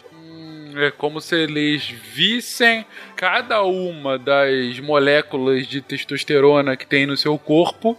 E se ela tiver a mesma impressão digital sua, é porque é sua. Se tiver uma impressão digital diferente, é porque ela é artificial. Isso. Você ingeriu ela de alguma forma. Isso, sintética. Se tiver o teu rostinho, eu vi num desenho animado. Peraí, tem que ser um rostinho bombado, né? Um Isso. rostinho com, com Isso. músculo, assim. Sendo talvez mais técnico ainda, né? O Eduardo citou a espectrometria de massas. É, é justamente essa diferença é feita pela massa atômica da molécula, por causa daquela questão que eu mencionei antes da massa dos isótopos, né? A massa vai ser diferente da testosterona fabricada, sintetizada pelo nosso organismo e da tes- testosterona fabricada artificialmente. Se o isótopo for diferente, a massa vai ser diferente. E com a tecnologia, com o desenvolvimento da ciência, nós conseguimos desenvolver uma técnica capaz de detectar essa diferença na massa da molécula. Então é isso que faz a diferenciação. Pera aí, Matheus. Entendi. É, não, é, não é na massa da molécula, é na razão dos isótopos. A massa é a mesma. Isso, isso. Entendeu? É, é assim, mais ou menos, tá? 100 bolinhas. As duas testosterona vão ter 100 bolinhas. A diferença é o quê? Que a testosterona natural, né, biológica, tem, sei lá, 90 bolinhas azuis e 30 vermelhas. E a sintética vai ter 50 bolinhas azuis e 50 vermelhas. Então você consegue ver essa diferença. Isso, foi na razão isotópica, não é na massa. É isso. Isso, isso. Uhum, entendi. É, cara, que, que inteligente. Então, por exemplo, uma forma de, de eu burlar o doping seria eu conseguir no laboratório fazer a testosterona com as minhas carinhas musculosas. É, só que isso é muito difícil. Mas quer ver uma coisa curiosa? Ó, como é que a ciência sabe, né, que a gente aprende lá, sei lá onde que a gente aprende isso, em algum lugar lá no fundamental, que a planta pega o CO2 e forma a glicose. Sim. Que o carbono do CO2 é o carbono da glicose, do C6H2O6. Como é que a gente sabe disso? Foi assim. O experimento foi feito marcando o carbono do CO2. né? Então, assim, o carbono nosso, né, que a gente fala marcando, é o seguinte: o nosso carbono no natural, né, que tem maior abundância, é o 12. Então, eu peguei uma planta e só coloquei carbono 13. Então, era CO2 com 100% de carbono 13. E aí, qual foi a grande sacação? Bem, se eu ver que a glicose sair somente com carbono 13, significa, né, a única origem era do CO2 99% carbono 13. Aí os caras fizeram o experimento e viram que a glicose saiu 100% com carbono 13. Entendi. Então eles viram justamente essa diferença da razão é, a partir do próprio. Da, de, dessa, dessa lógica da, da reação e viram que a partir disso era realmente o mesmo tipo de carbono. Então eu consigo afirmar que essa reação é assim, dessa forma que acontece. Isso, então Isso. eles conseguiram ver, né, como só teve incorporação do carbono 13, né, porque a planta tem carbono dela, né? Sim, E sim. Então, e aí podia vir de várias fontes. E aí, como, só que como eles viram que a glicose estava 100% somente com um tipo de carbono marcado, aí eles falaram assim, ah, a única forma era do CO2 que a gente deu marcado. E aí eles conseguiram concluir. É, olha, de tirar o chapéu essa experiência. Cara, impressionante mesmo, impressionante. É, é quase como se eles de alguma forma tivessem pintado diferente aquele carbono. Essa é a né? ideia. É, é essa é a exatamente ideia. isso. É, é bem mais fácil de explicar por aí mesmo. Olha só, que esses cientistas estão de parabéns, hein? Realmente é. Só Eles não, não, eles não ganham essa fortuna que vocês ganham à toa, né, gente? Vai levar a gente a algum lugar essa tal de ciência. É, eu acho que sim. Tem, tem futuro, tem futuro. Mas alguma coisa que eu tô querendo entender a relação agora, eu entendi a lógica da- de ver os isótopos pra gente ver. Ah, pra gente ver a, a- Enfim, como que de fato a, a idade do organismo, né? De um organismo específico, ou ah, essa impressão digital única do organismo. Mas é, esses isótopos vão servir, inclusive, na hora de uso de um espectrômetro também? É, ah, isótopos diferentes vão ter sombras diferentes na luz, pelo menos, é, por exemplo, ou não? A questão é que não, não tem um isó... É, naturalmente, né, que eu digo assim, é, na natureza, no cosmos, na Terra, você não tem um tipo de isótopo. O que, que eu quero dizer com isso? Por exemplo, CO2, né? Gás do efeito estufa. Ali você tem uma distribuição de todos os tipos de isótopos. Né? Claro que tem um, o abundante. Então, quando você tira uma, é, um infravermelho, que é um tipo de, de medição, você não vê o isótopo. Tá? Você vê. É porque assim, tem vários tipos de técnicas. Né? Para você ver o isótopo, é uma técnica específica que é o espectrômetro de massa. Mas quando você quer entender a substância, que é o que a gente está né, trabalhando aqui, a substância é como se fosse o, todo. Né? Então, assim, uma coisa é você analisar uma pessoa, o comportamento de uma pessoa. Outra coisa é você analisar o comportamento de uma sociedade. É mais ou menos isso para isótopo e substância. Então, é, quando a gente né, quer entender a substância, detectar a substância, aí o isótopo não entra. Ele só vai entrar se você ver assim, beleza, eu sei que tem o CO2. Agora, esse CO2 aí que tem o isótopo, será que a distribuição né, dos carbono 12 e 13 estão de forma natural ou está de forma artificial, no sentido de artificial foi feito por uma vida? Aí você vai faz uso de uma outra técnica. Não sei se vocês entenderam a diferença. Não, entendi. Eu tô, eu tô querendo que você chegue, ok, mas qual é essa outra técnica? É o espectrômetro de massa. Ah, o espectrômetro de massa, então, que vai ver esse. Isso. Entendi. Então você detecta o seu 2 e depois você faz a outra análise. Depois você faz, ok, já vi que você tem aquela substância aí, agora eu quero ver se nessa população dessa substância, qual é a proporção daquele isótopo específico. Ah, perfeito. E, e a partir daquele isótopo dessa proporção, eu consigo ter a dimensão, por exemplo, de quanto tempo atrás pode ter havido a vida num planeta? Hum... Com outros elementos, mas digamos que fosse só esse único indicador possível. Digamos que a quantidade de. Uh, sei lá, de, de, de, carbono, já que a gente tá falando isso, fosse o único indicador de tem vida não tem vida. E aí eu vejo que eu tenho metade da proporção do de, dessa de, de carbono que eu deveria ter se a vida tivesse existindo naquele momento. Mas eu ainda consigo ver é, carbono em proporção suficiente, metade do que seria. Logo, eu poderia auferir que isso é porque há, há 5 mil e poucos anos deveria ter a vida, vida ali? Não, se você já constatou que tem vida, já, já ganhou o prêmio Nobel. Ah, Aí, a parte de quanto tempo atrás, isso foi só a cereja do bolo. A questão é a seguinte, é, eu, eu não sei, eu acho que pelo que eu conversei com o Matheus e o Eduardo previamente, eu não tenho dados, eu não tenho certeza se a distribuição isotópica que a gente tem aqui é a mesma em todo o universo. Ah, entendi. Então talvez isso não, não seja um É. deparo assim A gente imediato. já trocou algumas figurinhas nesse sentido e a gente não chegou numa resposta conclusiva. Entendi. Tá. Pode ser que em Pode algum outro tipo de atmosfera, ainda que tenha, tenha ou não vida, haja algum outro tipo de distribuição. A concentração isotópica seja diferente. Por conta de algum outro fator que não necessariamente vida. Por conta da formação do universo Da também. formação do sistema naquela Ah, região e tal, tem muitos fatores aí que torna difícil afirmar isso dessa forma. Entendi, entendi. Então, mas nesse sentido da nossa, como indicador de vida, qual seria.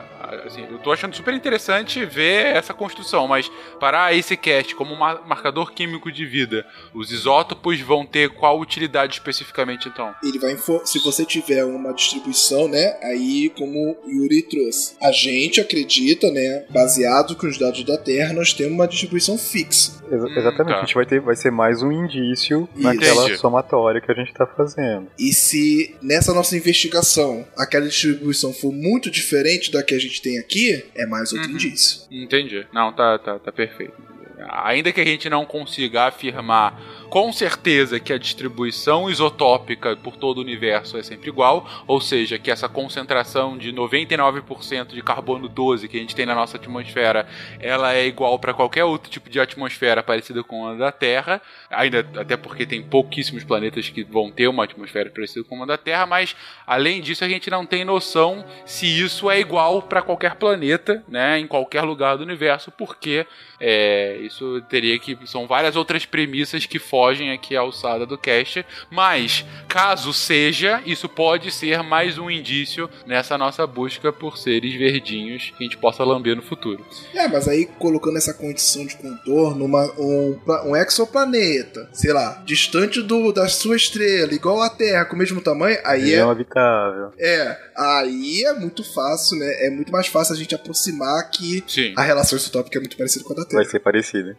Toda vez a gente sempre voltando na mesma tecla, né? A gente espelha Sim. a Terra, o que a gente vê na Terra, pra tentar explicar outros modelos. Uhum. Não, perfeito.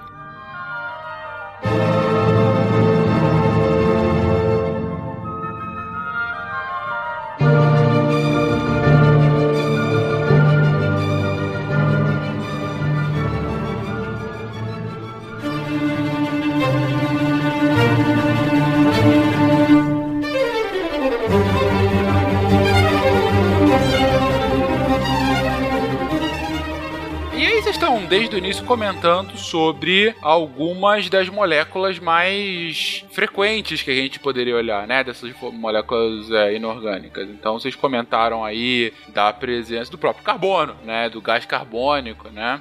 Ah, antes disso, sobre o oxigênio, que é muito mais efêmero, né? Reage muito rápido, mas que seria também um ótimo indício e tal. Eh, que outros, que outras moléculas como essas a gente poderia ser nossos indicadores, né, na nossa busca por, por vida fora daqui da Terra?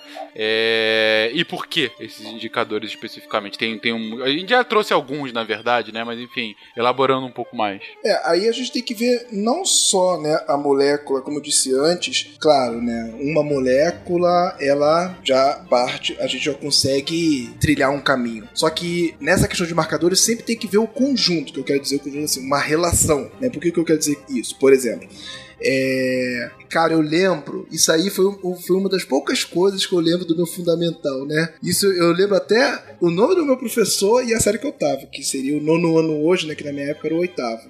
Que o meu professor falou que foi um experimento de Oparin, que ele colocou o que eles acreditavam, né? O que seria a atmosfera primordial, né? Então deveria ter só o que ali? CO2, nitrogênio e tal.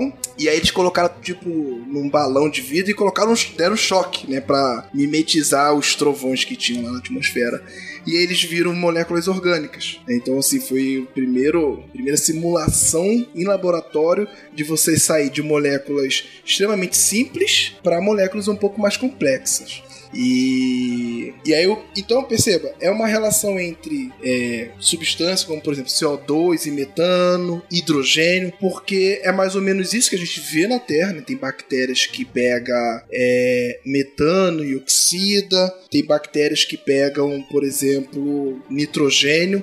Então, a gente sempre está vendo é, esse consumo e produção, né? Por isso que lá atrás eu tinha dito que o mais importante é a gente ver a comidinha lá do ser vivo e o que ele vai gerar de cocôzinho, porque é mais ou menos essa relação. Por isso que a gente nunca pode ver somente uma molécula, tem que ver é, sempre numa. Como que eu posso dizer? Numa combinação de várias substâncias, o que está entrando e o que está saindo. Mas enfim, né? Então o que a gente tem que sempre é, partir assim do, do, do, na investigação é nunca ver uma substância é, isoladamente, e sim ah, num contexto. Então, por exemplo, é, metano, CH4, né, e, e CO2. Por que, que essas duas moléculas, essas duas substâncias são extremamente importantes? O CO2, né, acredita-se que na Terra, lá, os primeiros seres vivos, né, primordial, você não tinha oxigênio. Mas se você não tinha oxigênio e você tinha ser vivo, então, de alguma forma, os caras lá se viravam com o que tinham.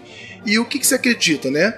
Que naquela, né, nos primeiros seres vivos lá da Terra, ao invés de você ter uma atmosfera com oxigênio, você tinha uma atmosfera com hidrogênio. Como é que se sabe disso? Por, por exemplo, é, o oxigênio ele oxida as coisas, né? Por isso que o nome é oxigênio, porque ele oxida. E aí o que acontece? É, ferrugem, né? É, ele só começou a ter na Terra depois que teve oxigênio. Porque antes você não tinha ferrugem, né? O, a substância ferrugem. O que você tinha era o ferro, né? No estado mais, é, como eu posso dizer, reduzido. É, que eu não quero usar muitos termos técnicos, mas assim, você tinha um ferro bonitinho, não tinha ferrugem. Vamos botar assim.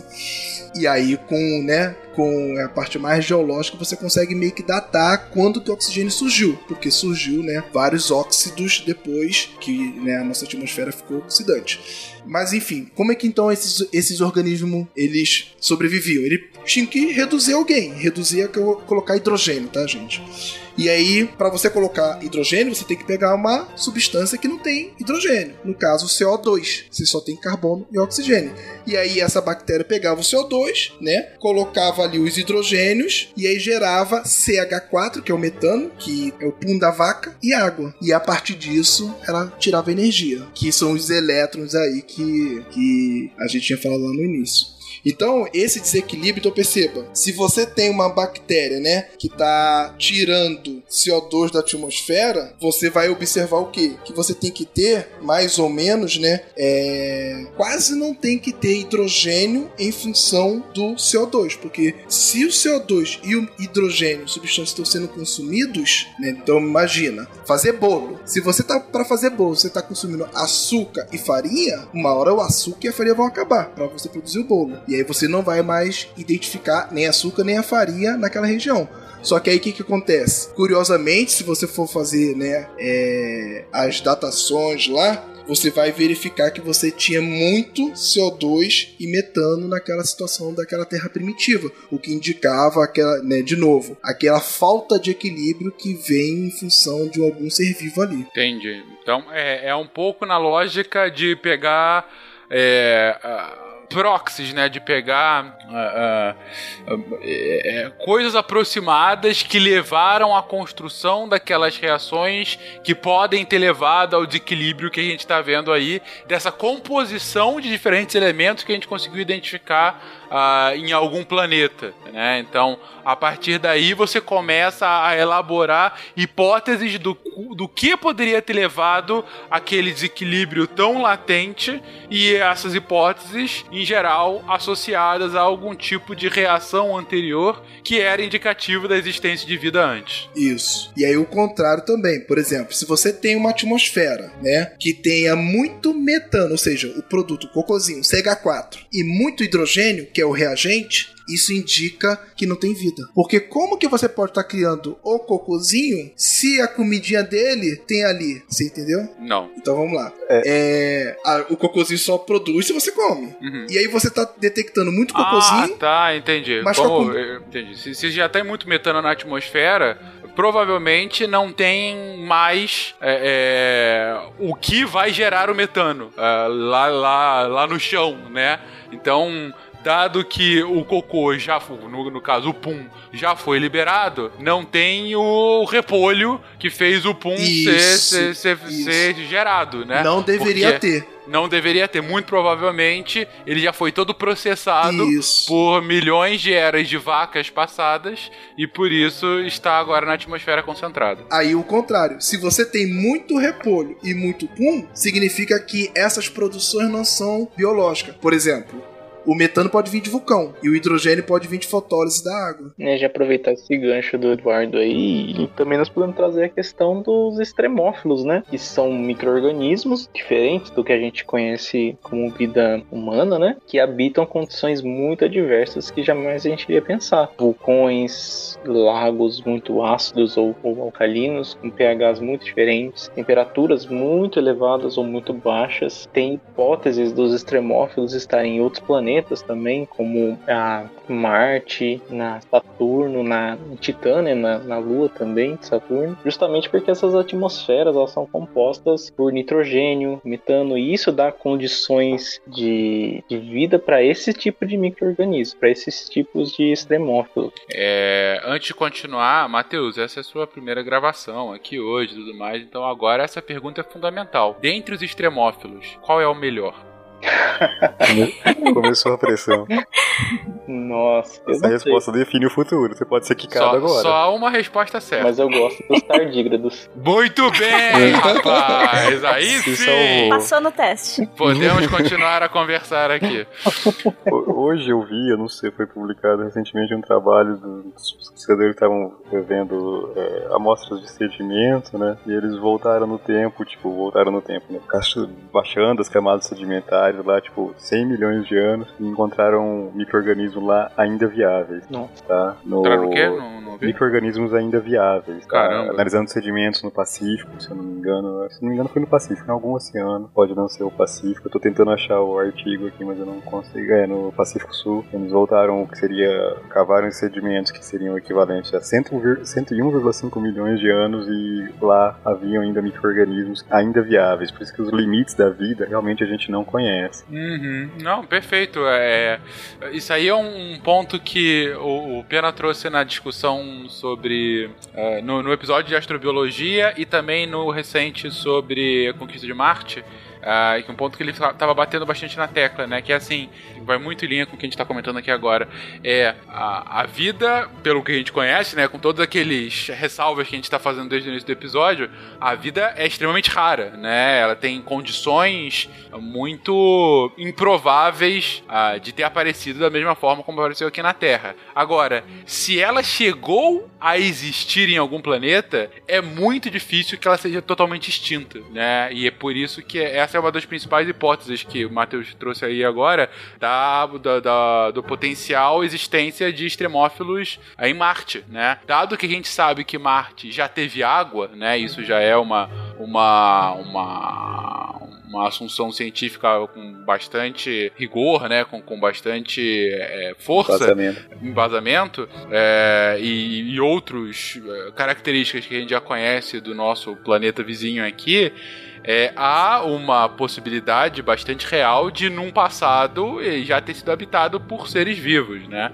É, e caso isso de fato seja verdade, há uma real possibilidade de ainda da existência de extremófilos, por exemplo, dentro ah, na subsuperfície do planeta, né? Que inclusive no momento de gravação desse cast ah, vai ter um próximo, na verdade, do dia que a gente tá gravando esse cast, tá tendo o lançamento ah, da, da sonda norte-americana, né? Que tá indo para lá agora, dentre outras coisas, para verificar essa possibilidade, né? Da, da existência de vida. Mais uma, mais experimentos nesse sentido, né? Então, é muito no caminho que vocês estão trazendo, né? De como esses organismos vão se adaptando, né? A partir de métodos evolutivos, inclusive para essas situações de limite de existência, né? A vida encontrou um meio. Olha só aqui.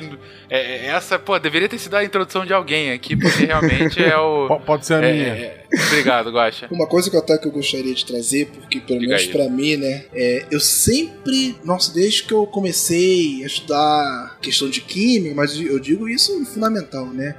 vida, eu nunca entendi essa questão de obter energia. Eu ficava assim, nossa, que energia? Energia elétrica? Mas como assim? A gente come para obter energia. E um dia, né, eu consegui pelo menos na minha cabeça fazer sentido, né? Por que, que os seres vivos eles precisam dessas reações químicas? Né? Eu acho que foi quando eu aprendi química que eu entendi, na verdade. É, curiosamente, a, a, analogia que eu faço é mais ou menos o seguinte: a gente precisa fazer essas reações químicas meio que para criar como se fosse uma represa dentro das células. Em que sentido, né? As reações químicas vão acontecendo e aí o que, que o, o organismo vivo faz? Ele faz, ele joga, né, um íon chamado sódio para fora da célula. Por isso que toda célula precisa de uma membrana. Porque essa membrana que ela delimita o meio externo e interno. Então, mais ou menos assim, tá, gente? É como se a membrana fosse a, a represa, né? Então, assim, ali o concreto da represa que você represou o laguinho ali, a água. E aí, mais ou menos, esse é o papel da membrana. Aí o que, que acontece? Ela vai jogando esse sódio, né? Essa bolinha para fora da célula, até que chega um momento que do lado de fora da célula tem muito mais bolinha do que lá de dentro. E aí é que nem na represa, né? A água fica lá represada e qualquer buraquinho que você faça, a água vem com força. E aí é nessa, né, a reação química que do metabolismo faz é isso, joga para fora para que quando você, né, tem uma membrana ali, né, entre a membrana é como se fosse a comporta da, da, da represa. Quando essa água entra, né, no caso o íon entra, ela produz, né, que produz não, ela gira ali uma mais ou menos como se fosse a, a, o radiadorzinho ali, o alternador, né? Ela gira e armazena essa energia numa molécula que a gente já conhece, que é o ATP. Então, assim, vamos lá, antes de, de eu prosseguir, todo mundo entendeu para que, que serve essa reação química? Que é para gerar o que a gente chama de gradiente osmótico. É, é uma coisa artificial. Joga o íon para fora, né? Que aí você fica do lado de fora com muito íon e do lado de dentro da célula com pouco. Porque aí, naturalmente, esse íon entra. Tu não precisa fazer uhum. força. Sim, você faz a reação química para ter aquele íon potencial para ser utilizado quando for necessário. Isso. Aí uhum. quando esse íon entra, né, gira essa, essa, esse alternador lá, que é a proteína de membrana, e aí você faz com que essa energia fique né, na bateria que a gente chama de ATP, que é a molécula química. Aí que vem a questão. Esse ATP é a bateria, tá? Aí quando você quer fazer uma coisa, sei lá, movimentar o braço, o que que acontece?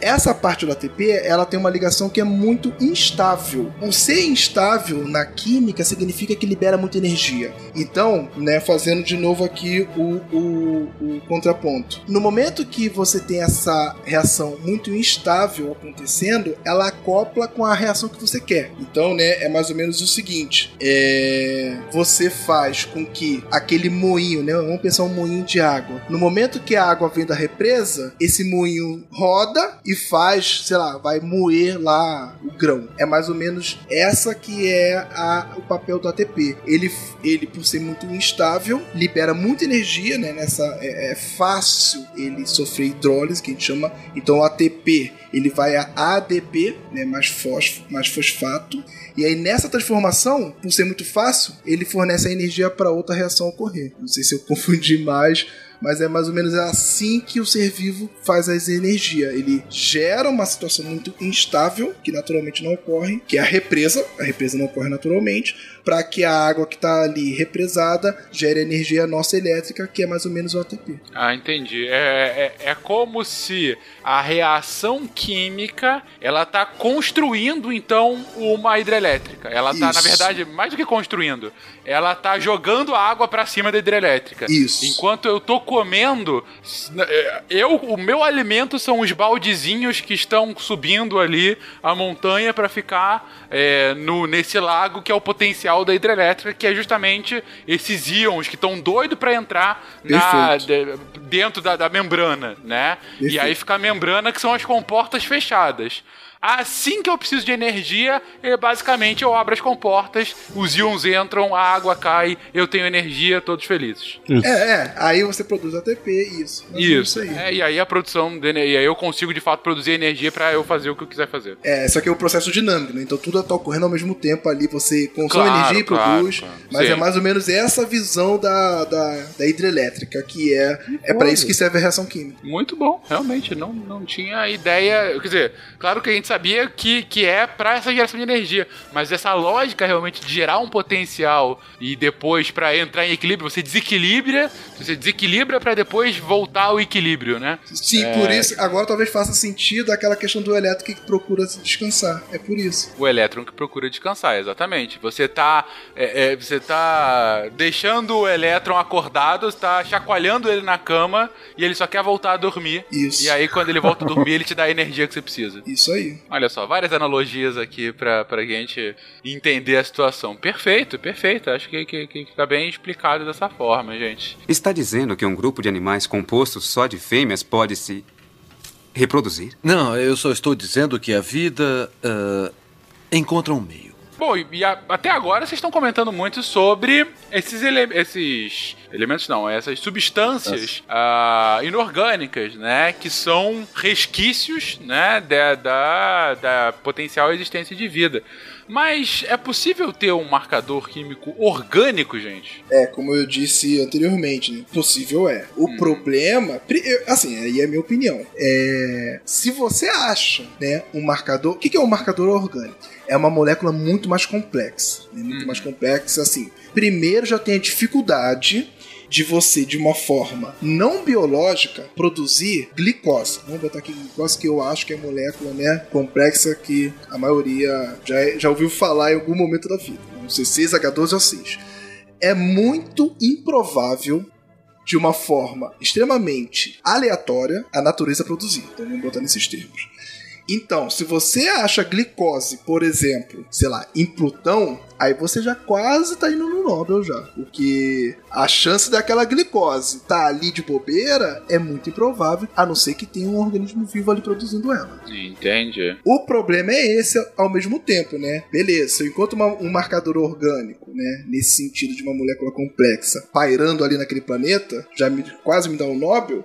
O problema é achar esse marcador orgânico, porque ao mesmo tempo ele é extremamente instável fora de um organismo vivo. Então, assim, o que, que eu quero dizer com isso? Imagina a carne, carne lá de boi, né? Que as pessoas comem. Se você deixar a carne ali na temperatura ambiente, ela apodrece, porque ela é um composto orgânico, né? Extremamente lábil que vai apodrecendo. Por isso que a gente usa na geladeira, faz outras técnicas. né? E esse é o problema do marcador orgânico. É muito improvável a gente encontrar ele intacto. Por isso que, de novo, a gente faz, né? Tenta de alguma forma é, ver alguns indícios. Então, assim, quer ver uma molécula? Ah, o próprio proteína. Nossa, proteína, queratina, o que seja, né? É uma molécula extremamente grande. Só que ela é formada por pequenos blocos que a gente chama de aminoácido. Então, assim, é como se fosse a casa, é a proteína. E o tijolinho é aminoácido. Só que o aminoácido, né, por mais que ele seja uma molécula orgânica, ele tem uma propriedade muito é, intrínseca e especial que a gente chama de isomeria ótica. E aí a gente vai entrar num, num- num- numa discussão aí bem mais profunda. É, O que, que significa isso? Algumas moléculas, né, nessa parte orgânica, ela isomeria o que? Né? São moléculas que têm a mesma fórmula química, mas são entidades diferentes. Então, eu acho que o exemplo mais fácil de entender o que é isômero, isomeria ótica, desculpa, é mais ou menos, no caso, a gente fazer o seguinte, né? As palmas da mão, da- da- das nossas né, mãos aqui. Se a gente colocar as nossas mãos viradas com as palmas uma para outra, a gente vai ver que elas são idênticas. Mas se você colocar as palmas no mesmo sentido, o que, que é o mesmo sentido, né? Se a sua palma tá para frente, a outra mão, né? Se a palma da esquerda tá para frente, a palma da direita tem que estar tá para frente. E se você colocar uma em cima da outra, você não vai conseguir superpô-las. Deu para entender isso? Sim, sim. Eu, eu não consigo colocando uma em cima da mão, o, o dedão vai ficar de um lado e o Isso. dedinho vai ficar. Então, assim, Isso realmente- aí se chama isomeria ótica, ou seja, significa que suas mãos são assimétricas, né, no termo químico falando. Então, suas mãos são diferentes. Isso é óbvio porque você está vendo, mas são as moléculas. Perceba, suas mãos, cada uma tem cinco dedos, tem uma palma da mão, elas são quase imagem uma da outra. Mas no momento que você coloca uma em cima da outra, nesse, né, com as duas no mesmo sentido, elas são diferentes. Um beijo pro ouvinte que tá olhando pra mão nesse momento. pra ver se, se a dele não é igual, né? Eu olhei, é. então eu sei que os ouvintes fizeram também. E é isso que existe em moléculas orgânicas mais complexas. Então, é, essas moléculas orgânicas, né? Que eu digo mais complexas, né, não é questão de grande, né? Porque você tem é, aminoácidos com três carbonos que já tem essa isomeria ótica. E aí você tem esses, o que a gente chama de enantiômeros. Nossa, só tem nome difícil, mas assim, né? São essas duas mãos. Uhum. Aí vamos lá. Curiosamente, olha que coisa bizonha. Eu acho isso extremamente interessante. No planeta Terra, todos os seres vivos só usam um tipo de mão. Você entendeu? Olha só era pra gente ter, teoricamente, as duas mãos como moléculas em todo o mundo, em todos os seres vivos. Só que a gente, todos os seres vivos, tá? Não é só os seres humanos, todos, todos. Desde a, do extremófilo até a gente. A gente só usa um tipo de enantiômero. Isso ninguém sabe por quê. E aí, por exemplo, por que isso, né? Aliás, o que, que isso indica? Que, por conta disso, na verdade, qual é a consequência disso? A consequência é que todos os produtos nossos orgânicos a gente fala que nós temos um excesso enantiomérico. Ou seja, ao invés de nós termos 50% da mão direita e 50% da mão esquerda, a reação biológica só leva a 100% da mão direita. Então, se você acha um composto orgânico com 100% de enantiômero, ou seja, 100% da mão direita, é quase certo, né? Eu não diria quase certo. Aí o cara já vai quase querer ganhar o Nobel, porque ele já Uhum. encontra o composto orgânico, que já é difícil. E com 100% de um tipo, é praticamente bater o martelo que tem vida. Essa questão que as moléculas elas têm essa característica, né? Algumas vão ter, vamos usar continuar no exemplo do Eduardo colocou, né? Ah, Algumas vão ser destras e outras vão ser levógeras, certo? Uma canhota, e aí fica tudo bem. Tudo bem. É, beleza. O lance é que uma série de moléculas que a gente tem que é comum a todos os seres vivos, eles são ou todos destros ou todos canhotos, tá? Sim, sim. Então, todos os nossos aminoácidos são é, levógeros, né? Todos os nossos açúcares são destros. Eu posso estar trocando alguma dessas coisas, mas indiferente. O exemplo continua válido, certo? Isso é válido para todos os seres vivos que a gente conhece. Isso até corrobora o fato da gente acreditar que tudo descende de um ser vivo primordial. Certo. Certo? Tá. Uhum. Então, se no espaço eu detectar, por exemplo, o açúcar, a glicose, em algum planeta, lá, eu detecto em, sei lá, Titã, ah, que lá existe glicose. Ah, já é extremamente improvável que exista glicose lá, né, que ela Uhum. se forme espontaneamente. É, tá, mas eu detectei essa glicose e eu ainda detectei que todas elas são ah, destras. Tá? Eu aumento a improbabilidade desse fato ocorrer de modo Uhum. aleatório. Tá? Entendi. Co- como eu sei disso? Porque se eu faço uma reação é, dentro de um tubinho de ensaio ali, dentro de um, de um frasco, eu faço uma. Eu vou sintetizar glicose é, de forma totalmente abiótica, totalmente a partir de. de- de, é, sem envolver nada de origem é, diretamente, com, com nenhuma pureza antiomérica prévia, entendeu? Tipo, um, reagentes mais é, simples possíveis, que seria o que seria formado lá na, em um outro planeta. Eu vou obter uma mistura de 50% de destras, Entendi. 50% de canhota. Agora, como essas reações nos, ser nos seres vivos são mediadas por uma série de enzimas, como a gente já comentou de enzimas, né? Acho que foi o Matheus que estava falando lá dos isótopos, né? As enzimas elas levam a um mecanismo específico que forma um único, é, isó- um único enantiômero, assim como elas ah, têm uma ah, um isótopo vai reagir mais rápido pelo meio enzimático do que o outro, é, esse meio enzimático vai levar à formação de ou destros ou canhotos e exclusivamente destros ou exclusivamente canhotos, ou muito próximo do exclusivamente, tá? Por Uhum. isso que se a gente encontrar uma molécula com essa pureza enantiomérica, com esse excesso enantiomérico, né, com mais canhotos do que destros ou mais destros do que canhotos, isso é um grande indício de que isso foi produzido por uma via ah, biológica, por ter envolvido um mecanismo enzimático como a gente conhece. Ah, perfeito. Deu, deu, deu para entender bem agora, né? Dado que a gente é, pode ter, pode ser destro ou canhoto, né? E aí, não do ponto de vista literal aqui nosso, Exatamente. mas assim, as nossas, nossas moléculas, né? Podem ser formadas ah, viradas para a esquerda ou viradas para a direita, né? Vamos colocar dessa forma, né? Mas ou destro e canhotos. E que isso naturalmente aconteceria se fosse uma reação espontânea, seria 50 ou 50%, e dado que o tudo que a gente conhece aqui de ser vivo na Terra é tudo só canhoto ou só só destro, é, se eu encontro uma proporção disso fora da Terra, só canhoto ou só destro, independente se for só canhoto ou só destro, muito, muito, muito provavelmente isso é uma reação controlada, baseada em alguma reação de diversos organismos, provavelmente que descenderam também uh, de um mesmo organismo primordial, tal qual a gente acredita aqui na Terra, daí todos serem do mesmo lado, né? E daí essa composição tão atípica na, é, é, nessa, nessa composição do planeta. Ou seja, mais uma. A nossa certeza aumenta ainda mais que há ou houve há pouco tempo, dado que é uma molécula orgânica, né?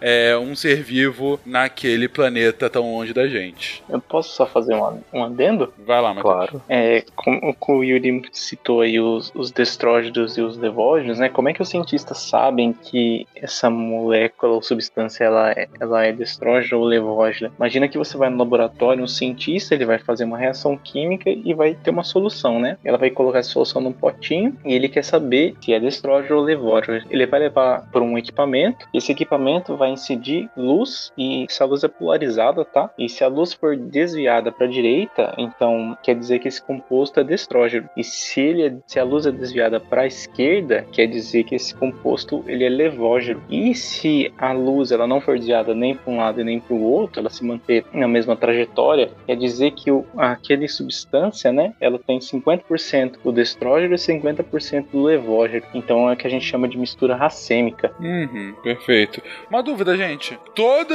a matéria orgânica aqui da Terra, todos os seres vivos é, são, enfim, ou destros ou canhotos. Nem toda molécula orgânica apresenta. Não, todos os seres vivos. Não, nem, Por isso nem, nem, todos seres to vivos? nem todas as substâncias orgânicas que compõem uh, o nosso corpo ou os seres vivos são é, apresentam enantiomeria. Muitas têm, é, muitas apresentam esse tipo de isomeria. É, aí, principalmente se a gente pensar aí nas, nas moléculas, tipo, os aminoácidos que formam as proteínas, eles tirando com exceção de um, todos os outros aminoácidos têm isomeria ótica. O DNA tem isomeria ótica, os açúcares têm isomeria, mas algumas moléculas mais simples não vai ter, não terão isomeria. Uma maioria das moléculas orgânicas, então, é, vão ser ou canhotas ou destras. Essa Por é a frase correta. Pensar, Exatamente. um exemplo que já foi usado, o etanol, né, o álcool, ele não tem isomeria. Eu acho que talvez é, um outro foco se faz necessário. Toda reação química de um ser vivo é controlada. E ela é controlada por enzimas. Então, só que todas as enzimas, ou é esquerda ou é direita. Não existe enzima, assim, no ser vivo não existe mistura de enzimas. Você entendeu isso? Ah, entendi. Então, dentro de um ser vivo não vai ter essa mistura, ou é para um lado ou para o outro. Isso, né? Então, assim, ok, o etanol. Mas quando você toma o etanol lá, né? bebeu, ele vai sofrer oxidação. Quem faz essa reação é a enzima. E essa enzima, ela obedece, né? Ou ela é direita ou ela é esquerda. Então, assim, por conta disso até é complicado, porque, por exemplo, o etanol não tem problema, porque o etanol né, não tem essa questão. Mas tem substratos, né? então vamos supor que a enzima é direita. Não direita política, tá, gente? Mas vamos supor que a enzima é direita. De direita. A enzima votou 17. Vai, diga lá. E aí o substrato da enzima de direita tem que ser de direita também, para combinar. Aí fica todo mundo feliz, ocorreu a reação. Se a enzima de direita pegar um substrato de, de esquerda, dá ruim. Dá reação, mas explode. E isso, tem, isso é muito problemático na área farmacêutica. Antigamente, olha, olha que eu falo antigamente, foi na década de 1950. Hein? Quando se fazia o medicamento, né? Tem alguns medicamentos que têm essa características, né, de ter esquerda e direita. Não se tinha essa preocupação, achava assim, ah, é só o medicamento, dá isso daí. E aí o que aconteceu? Como não se tinha essa regulamentação, nem essa preocupação, uma vez né, foi feito o medicamento, talidomida até para quem quiser saber o nome, que não teve essa preocupação. Era um medicamento para enjoo. E aí as mulheres grávidas tomavam esse medicamento para atenuar o enjoo. Qual foi a consequência? Como você tinha então uma enzima de direita com substrato de esquerda, ela dava match, combinava, só que o o resultado não era o esperado de enjoo. E aí o resultado qual foi? Formou vários bebezinhos com problemas de não ter braço nem pernas. Eduardo, é, a, o isômero destrógeno era o analgésico e o levógeno causava a má formação no feto. Então, Então, só que o pior é que não tem como você. Isso que depois foram ver, né? Ah, então será que se a gente administrar a, a talidomida pura vai dar certo? Hum, O problema era esse, que quando entrava no seu corpo, ela sofria reação. Então Convertia vamos supor. É, ela se convertia. Sim. E aí dava ruim de qualquer jeito, mesmo você dando ela pura. Não, mas é, a questão é que tem que identificar, né? Então, o progresso da ciência ela vai ajudar a identificar a orientação dessas moléculas, mas realmente tem um problema, uma vez que algumas moléculas entram no corpo, pela ação enzimática vai produzir um isômero prioritário, né? Então, aí não tem como. Quer dizer que, só que a molécula entra tal qual o centrão, ela vai pra direita ou pra esquerda. É basicamente essa a conclusão. Não, é, ela entrou como extrema direita e aí foi cooptada, foi pro centrão. E aí deu ruim pra todo mundo. Todo mundo foi pro Certamente centro. Olha. você conhece um bolsonarista arrependido. Eu não sei do que você está falando, Yuri. Eu Você que também está trazendo falando de direita e esquerda de moléculas. É, talvez essa questão, né, como as moléculas dão uma sinalização errada se elas não forem do mesmo tipo, talvez isso foi até um processo de seleção entre seres vivos. Então, sei lá, vamos supor, né? Um ser vivo é só de direita. E aí ele lançou molécula de esquerda pro outro, né? E aí o outro morreu, porque deu uma sinalização errada e ele ficou vivo. Entendi, entendi. Mas aí já são Então, águas muito profundas. não, é uma, uma hipótese interessante. É difícil de, de se comprovar, mas enfim. Ou então o ser vivo que tinha as duas enzimas, né? Vamos falar, nossa, eu sou adaptadão aqui, eu tenho a enzima direita e esquerda. Mas na hora ali, talvez as reações químicas ele não conseguia controlar direito e aí dava Ele ruim também. É. e aí só ficou aqueles, né, que só tinha uma enzima só. Aham, entendi. Caraca. Ou seja, o corpo não quer que você fique. Você seja em cima do muro. É pra você ter uma posição política. É isso que eu tô falando? Essa é a conclusão do cast de hoje, Eduardo? É isso que você tá trazendo pra gente? Mais ou menos isso aí. Mentira, gente. Por favor, não politizem mais. Estou brincando, não queiram me bater. É. Gente, cara, que conversa bacana. Realmente não imaginava que a gente ia ter uma- um- várias conversas até bastante filosóficas. Se bem que, se a gente fala de vida, a filosofia é quase inevitável, né? Mas deu pra entender muito bem sobre como esse episódio conversa brilhantemente com o episódio de astrobiologia, gente. Se você não ouviu, ouça o episódio de astrobiologia. É o episódio número. Na verdade, são dois episódios que a gente publicou. Na verdade, a gente já publicou vários episódios sobre astrobiologia. A gente já fez lá nos primórdios do SciCast o episódio. eh, 15 e 16, em que a gente falou sobre astrobiologia. Depois é que a gente voltou ao tema no 289, em que a gente comentou mais sobre astrobiologia. E agora a gente está mostrando como que efetivamente a astrobiologia é, é, tem essa intersecção com a química, né? Ou como que efetivamente é, se procura, pode se procurar vida fora da Terra. E se você aprendeu bastante com este episódio de hoje e de fato achar vida fora da Terra, lembre-se da gente no seu discurso do Nobel. Não lambam pedras, criança. Não lambam pedra ou não lambam encostas, como a gente aprendeu com o Guache, Isso. sem dúvida alguma. Não, não lamba formas de vida sem autorização. Acho que eu. Ah, excelente, Guache. Eu acho que essa observação é mais importante, eu já encerro por aqui, já vou retirar o que eu ia Meu falar também. Deus do céu, é isso. Eu Acho que tá bom, gente.